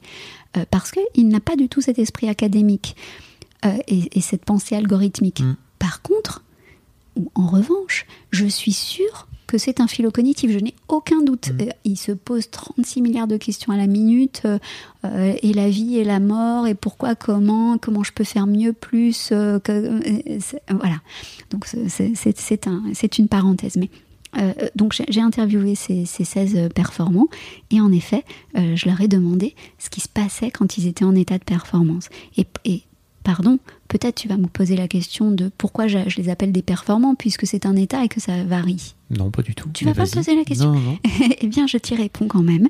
C'est euh, euh, parce que euh, les, ceux que j'appelle les performants sont des gens qui sont en état de performance plus souvent que toi et moi, Euh, plus longtemps et plus Mm. souvent que toi et moi. Euh, donc ça, ça pourra passer peut-être un jour, je ne sais pas, je- j'espère pas pour eux, parce qu'ils ils disent que c'est quand même un, un- un kiff, comme on dit Ouais, aujourd'hui, euh, Mm. total, mais... mais, mais voilà, ça, ça, ça, ça peut passer puisque c'est un état. Mais en tout cas, voilà, ils le connaissent mieux que nous, euh, ce- cet état-là. Alors moi, je me demandais pourquoi il y avait aussi peu de femmes dans ton échantillon. C'était triste. Oui, Il euh, que quatre meufs. T'as- ouais, remarqué ou ou pas cinq, je crois. Quatre. je- Alors, on, on va faire le Mélanie Mélanie, euh, Selma Chauvin, euh, qui est euh, qui est une gameuse, Oui. tu sais, euh, sur, Ah, donc ouais, super cinq alors. Ouais. Ouais, Muriel Toiti. Euh, qui est ancienne patronne du, du Technion, qui est maintenant chez, chez OnePoint, c'est une, une femme extraordinaire. Laura Restelli, Ouais. euh, qui est euh, qui est avocat, qui, qui, qui dirige des entreprises, enfin qui est vraiment quelqu'un d'extraordinaire. Et ah ah pardon, ah, t'as, t'as peut-être raison. Non non, je suis sûre qu'il y en a qu'il y en a. Ah si, euh, Anaïs Richardin. Ah oui, bien sûr. Euh, voilà. Je connais très bien en plus. Ah bah, super. et elle est géniale aussi, elles sont toutes super. Euh, de Madines, donc Oui. elle, elle est, elle est journaliste, euh, enfin et rédactrice en chef plutôt chez, chez Madines. Et, euh, et, et- et alors pourquoi, pourquoi seulement cinq femmes? En fait, je, je peux te répondre de, de plusieurs façons. Euh, une façon euh, plutôt euh, orthodoxe et une façon un peu, euh, un peu je t'emmerde, mais, mais je, je te le dirai pas à toi. T'as hein, le droit de euh, me dire je t'emmerde. Non, je, non. je prends. c'est façon comme ça, mais ça veut pas dire que parce que parce que parce que je t'aime bien en fait et que, et que je te dirais pas ça. En fait, c'est une posture encore une fois. Vas-y, vas-y, vas-y. Donc, euh, la façon orthodoxe, et qui, est la réalité, c'est que, euh, en fait, c'est- c'est- je suis allée vers tous ces gens par réseau. Ok. Euh, et donc, en fait, à chaque fois que j'interviewais quelqu'un, il me donnait les coordonnées de quelqu'un d'autre pour. et-. Et donc, bah, c'est arrivé comme ça. C'est-à-dire que euh, on, on m'a donné plus de coordonnées de gars que, euh, ou- Oui. qui ont voulu répondre, Mm. tu vois. Euh, donc, il y a peut-être l'inconscient collectif qui fait que spontanément, quand j'ai parlé de performance, euh, ben, C'est ce là-dessus que je voulais t'amener, des- en fait. Exactement. Mm. Voilà. Donc, euh, c'est c'est- et c'est juste, mais c'est aussi peut-être parce que ces gens-là ne connaissaient que, ce serait étonnant, mais euh, euh, que, que des, des, des hommes, dans, enfin, n'avaient que des hommes dans leur En tout entourage cas, en qui. tête, tu vois, en ce serait premier. assez étonnant. En premier truc, quoi. Ouais, c'est ça. C'est c'est- Oui. c'est ce qui est venu euh, plus, plus naturellement. Et puis, euh, et puis, bah, il y, a, y, a, il y a aussi quelques copains de mon mari. Euh, donc, euh, bah, forcément, vu que c'est un homme, bah, c'est Ouais. plus, c'est- ce sont plus des hommes. Enfin, mais oui, donc- tu dis forcément, mais tu vois, je trouve qu'il y a un truc un peu où je me dis, bah non, en fait, c'est dommage, tu vois, que Ouais. c'est un, c'est un peu un cercle vicieux, tu vois, dans ce cas-là. C'est vrai, t'as raison. Bon, bref, Mais voilà, c'était un peu ma. Après, c'est une, une posture aussi. J'allais te je dire, pense toujours à mes tu filles, m'as moi, pas tu posé sais. la question de. Pardon. Je pense, non, mais je, je pense à mes filles où je me dis qu'il y a toujours un truc de rôle modèle aussi qui est hyper important. Et euh, je crois que l'un des gros drames euh, aujourd'hui pour euh, les jeunes femmes, tu vois, c'est qu'il y a, alors il y en a de plus en plus, mais en fait il y a beaucoup moins, par exemple, de, de jeunes chefs d'entreprise qui cartonnent. Il n'y a pas, il y a pas un Steve Jobs au féminin, en fait, tu vois, Non, c'est vrai. qui à un moment donné te, te porte comme ça et te dit, euh, ok, moi en fait j'ai envie de devenir Steve Jobs. Quand t'es une meuf et que t'as envie de devenir Steve Jobs, et ben faut creuser quoi, tu vois. Enfin Oui, voilà, il y a- c'était mon. Enfin, je- j'ai fait un post il y a, il y a quelques temps sur, euh, sur LinkedIn euh, que- que- où ça s'appelait J'en ai marre d'être entre guillemets une femme. Et, euh, et c'est celui qui a, qui a fait le, le, le Ah, t'as plus fait du de- buzz, hein. Ouais, j'ai fait un buzz de malade. et, euh, et, euh, ah mais oui, mais il y a eu pour moi, c'était c'était beaucoup, euh, à peu près 700 likes, enfin vraiment, de- euh, je, je crois près de 75 000 vues et tout ça. Ça m'a étonné parce qu'en plus c'était un petit coup de gueule comme ça Mm. et, et ça vraiment ça a fait euh, grande impression. C'est là où tu vas me sortir ton je t'emmerde, c'est ça? Exactement, c'est là, mais en fait, il est gentil. Tu verras, c'est pas, pas vraiment pour le coup, c'est pas de la colère ou de l'agressivité. euh. Non, Euh, plus, je, je crois que je vois où tu veux aller, mais Ouais, j'imagine bien. Euh, et, voilà, dans ce poste, je disais que, que, que ça m'embête d'être euh, d'être prise pour, pour la femme de service. En fait, je fais, je fais partie de beaucoup de, de groupes euh, masculins. Par exemple, je fais, je fais partie de, du, de, la, réserve citoyenne de la de l'armée de l'air euh, ou, enfin, ou d'autres communautés comme ça qui sont, qui sont très masculines. Et, euh, et souvent, quand j'arrive dans ce, dans ce type de communauté, euh, ça manque pas que j'entende Ah, bah ça va nous faire du bien d'avoir une femme, tu vois. Et je, et je me dis, mais enfin, je, je, enfin, je, en fait, je, je viens pas là pour être une femme, enfin pour, Ouais, pour ouais. venir augmenter vos statistiques, tu vois. Et je trouve ça plutôt, plutôt insultant, alors que Bien ces gens sont gentils. Je, sais très bien que je, donc je m'énerve jamais, puisque je sais très bien que c'est très gentil de la part de, de ces hommes de dire ça. Mais euh, je, trouve que ça nous rend pas service. Et, et le truc qui m'a vraiment le le, enfin, c'est c'est pas un seul truc, mais, mais plusieurs éléments qui m'ont beaucoup euh, euh, irrité, euh, c'est, euh, euh, je, je me souviens plus de leur deux noms, Emmanuel Charpentier, euh, de- tu sais les deux les deux femmes qui ont eu le prix Nobel, euh, des, les généticiennes, de- tu sais il y a pas il y a pas Ouais. longtemps de, et on, on dit, ce sont les sixièmes femmes à avoir le prix Nobel. Après, euh, euh, tu, tu lis, euh, c'était il y, a, il y a quelques temps déjà, je crois que c'était l'année dernière, euh, le, pour la première fois, le, patron d'Air France, je sais plus si c'était Air France, mais je dis peut-être n'importe quoi, est une femme. Mhm. Et pour la première fois, le patron de telle boîte est une femme. Et la, deuxième fois, et tu dis, mais enfin, en fait, c'est vous qui en faites un sujet. Mais si on n'en faisait pas un sujet, ce serait OK. Et, et j'allais te dire, est-ce que tu, tu m'aurais posé la question de, de euh, bah tiens, il n'y a pas de. Je, je- je te dis une connerie, il y a- parce qu'il y en a en plus. euh, Pas d'homme il chaud. n'y a ouais. pas de juifs, euh, ouais, où il y a où il y a pas de où il a pas d'homosexuels, alors, euh, tu, vois, tu- Ouais. tu- tu- où il n'y a pas de noirs, euh, tu, tu, tu m'as pas posé la question. Non, non, mais je- en Et- fait, je crois que je suis un peu. J'essaie, tu vois, par exemple, dans mon podcast, d'inviter autant de, de femmes que d'hommes, tu vois, pour avoir une Mhm. représentation le- la, la meilleure possible. Euh, c'est l'un c'est l'un de mes billets, quoi, tu vois, ce que Ouais. j'essaie d'avoir. En fait, à chaque fois, c'est ce que je te disais, c'est que je pense un peu à, à mes filles, tu Mhm. vois, en me disant, bah, j'aimerais bien qu'elles puissent. Et après, tu vas me dire, c'est triste aussi qu'elles soient obligées de se projeter. euh, ou qu'elles puissent se projeter que sur des modèles féminins, parce qu'en fait, elles pourraient très bien choisir de faire autrement. Euh, mais aujourd'hui, la société est, fait- est faite, euh, est faite de cette façon-là, et je suis d'accord avec toi. Dans un monde idéal, euh, et ça, ça rejoint un petit peu le problème des quotas, enfin le- la question qui est autour des quotas, Mhm, tu vois. Bien sûr. Euh, J'avais interviewé Marie-Laure Sotit-Chalon qui disait que, ce qui est euh, l'ancienne patronne d'eau féminin, et qui est qui du jour au lendemain, à partir du moment où la loi est passée sur les quotas dans les, dans les conseils d'administration, elle a reçu des tas de coups de fil pour qu'elle vienne siéger à des, à des conseils d'administration comme chez LVMH, etc. Ah oui, des grosses boîtes en plus. Euh, et en fait, elle disait, bah, je comprends que qu'ils soient venus me chercher parce qu'en fait c'était obligé. D'un autre côté, euh, j'avais un peu envie de leur dire, bah vous étiez où? Parce que moi j'étais, j'ai- Ça fait des longtemps années que je suis là, ouais. voilà. Euh, et et et pour euh, conclure le truc, elle disait, mais quoi qu'il arrive, c'est la meilleure façon de de, de mettre en route la pompe, quoi, tu vois, une, la pompe à. Oui, peut-être. Alors, euh, j'ai vu une vidéo de Christine Lagarde qui disait un, un petit peu la même Mhm. chose. euh, et elle, elle milite beaucoup pour ça. Donc, enfin, je comprends. Enfin, moi, je suis pas. euh, J'aime pas les positions trop tranchées en disant ah, c'est enfin, c'est con. Enfin, euh, euh, en, en fait, c'est pas, euh, c'est pas, c'est, je suis pas contre le féminisme. Je suis contre certaines formes de, enfin, ou cer- certaines féministes qui, qui, euh, je trouve, en font trop, et puis même parfois sont dans, dans la dégradation de l'image masculine pour, euh, pour, pla- Oui, pour ça- plaider leur cause. Donc ça, ça, je trouve ça nul, quoi. Mais euh, euh, donc je, je comprends, je, je, je comprends. J'ai, pas d'avis tranché encore sur la question. Mais que je me dis que- pierre dans ton jardin. Tu vois, Ouf. Christine Lagarde, quand Mm. elle parle de ça, euh, elle dit à mon époque, c'était super dur et tout. Oui, mais tu y es arrivé.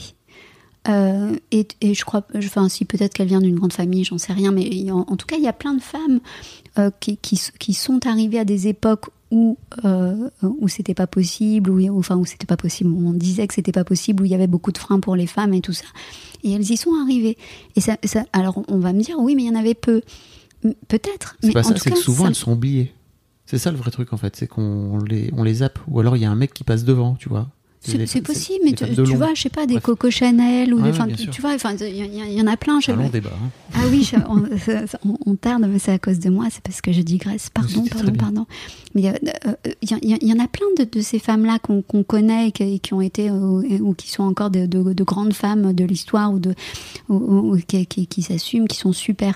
Donc, ce que je me dis, c'est que plutôt, ce, c'est le, le, proverbe chinois, euh, plutôt que de, de quand, quand quelqu'un a faim, plutôt que de lui donner à manger, euh, donne-lui une canne à pêche. Mmh. Et je pense que les quotas, ben, c'est plutôt donner à manger.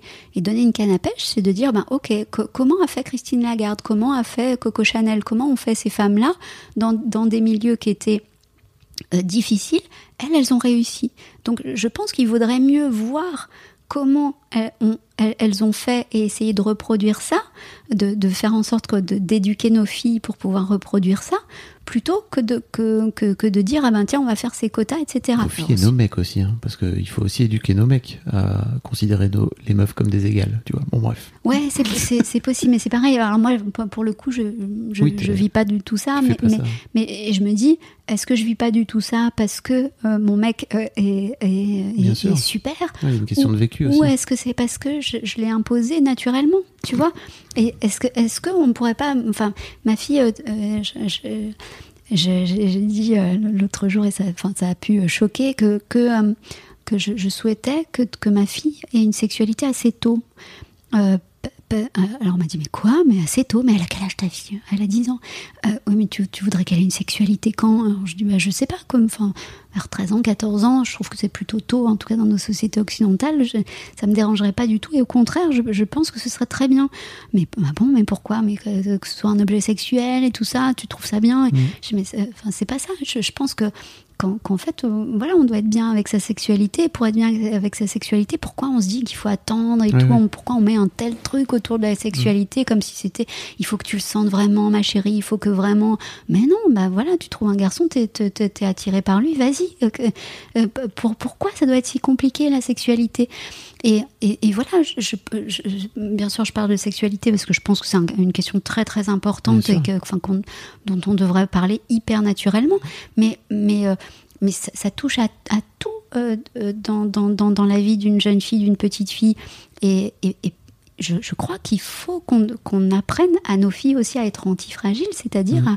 à, à, à être autonomes mentalement, etc., mais qu'elles le construisent elles-mêmes en elles-mêmes et pas à être des revendicatrices en permanence. Je, je crois pas que ce soit la bonne voie. J'ai l'impression que qu'aujourd'hui on, on- voilà on, on crée des on crée plutôt des, des, des, des incompréhensions hommes-femmes, des malentendus, euh, alors que que que- qu'on a envie d'utiliser notre féminité aussi pour séduire, même quand on est féministe, tu vois. Euh, Je, je pense que on a, on a envie aussi d'être Ouais, protégé par pas- un homme, même quand on est féministe. les tu deux vois, sont on- pas impossibles quoi N- Non, pas du tout. Euh, Or, on a tendance à l'oublier aujourd'hui. Avec Mhm. le, le féminisme d'aujourd'hui, j'ai l'impression qu'il nous fait oublier que que les femmes ont, plus envie, alors je parle d'antifragilité, puis là je vais parler de ça, mais il euh, euh, y, a, quand même chez les femmes, je trouve, euh, un, fantasme de, fragilité. Évidemment pas toutes, mais, mais, pour beaucoup, il y a un fantasme d'être protégée par un homme, de, et c'est ok aussi, tu mmh. vois. Et, et, mais aujourd'hui, on peut plus le dire et on peut plus assumer cette partie-là parce qu'on doit être des femmes fortes et dire euh, oh euh, j'existe. Donc j'aimerais bien qu'on qu'on se construise pas comme les hommes, mais euh, comme des femmes et et, qu'on qu arrive à assumer ça correctement, quoi. Je comprends. Et on, on va s'arrêter là-dessus, Fanny, parce que bah ça oui. fait deux heures qu'on parle. Oh, incroyable. Oh. C'est ton plus long podcast? Mmh, Pas loin, oui. Pas, bon. pas loin Non, dis-moi, parce que sinon on continue. Hein. Non, non, non, c'est la meuf qui veut être première à tout prix. Non, mais on a déjà pas mal, on a parlé de, tellement de choses. C'était hyper intéressant. Un grand ouais, merci à toi. très chouette. Merci à Pour les gens qui veulent te suivre, je, te, je mettrai l'Instagram. Bah, oui, euh, tous les réseaux Instagram, LinkedIn. Tu sais, les notes du pote Facebook, dans les notes, etc. Ils pourront aller te chercher. Et puis, euh, pareil pour, pour tes bouquins, je mettrai toutes les rêves dans les notes, quoi. Avec Un grand, merci plaisir. à toi. Merci, c'était très, très, très, cool. chouette. Ouais. Merci beaucoup pour votre écoute. Avant de nous quitter, si vous avez aimé ce podcast et cet épisode, merci de lui mettre un commentaire sur Apple Podcast et 5 étoiles de préférence. C'est le meilleur moyen de le faire connaître. Merci beaucoup à vous et rendez-vous jeudi matin à la même heure à partir de 6 heures du matin dans votre appli de podcast pour un nouvel épisode d'Histoire du succès. Mom deserves the best, and there's no better place to shop for Mother's Day than Whole Foods Market. They're your destination for unbeatable savings, from premium gifts to show-stopping flowers and irresistible desserts. Start by saving 33% with Prime on all body care and candles. Then get a 15-stem bunch of tulips for just $9.99 each with Prime. Round out Mom's menu with festive rosé, irresistible berry chantilly cake, and more special treats. Come celebrate Mother's Day at Whole Foods Market.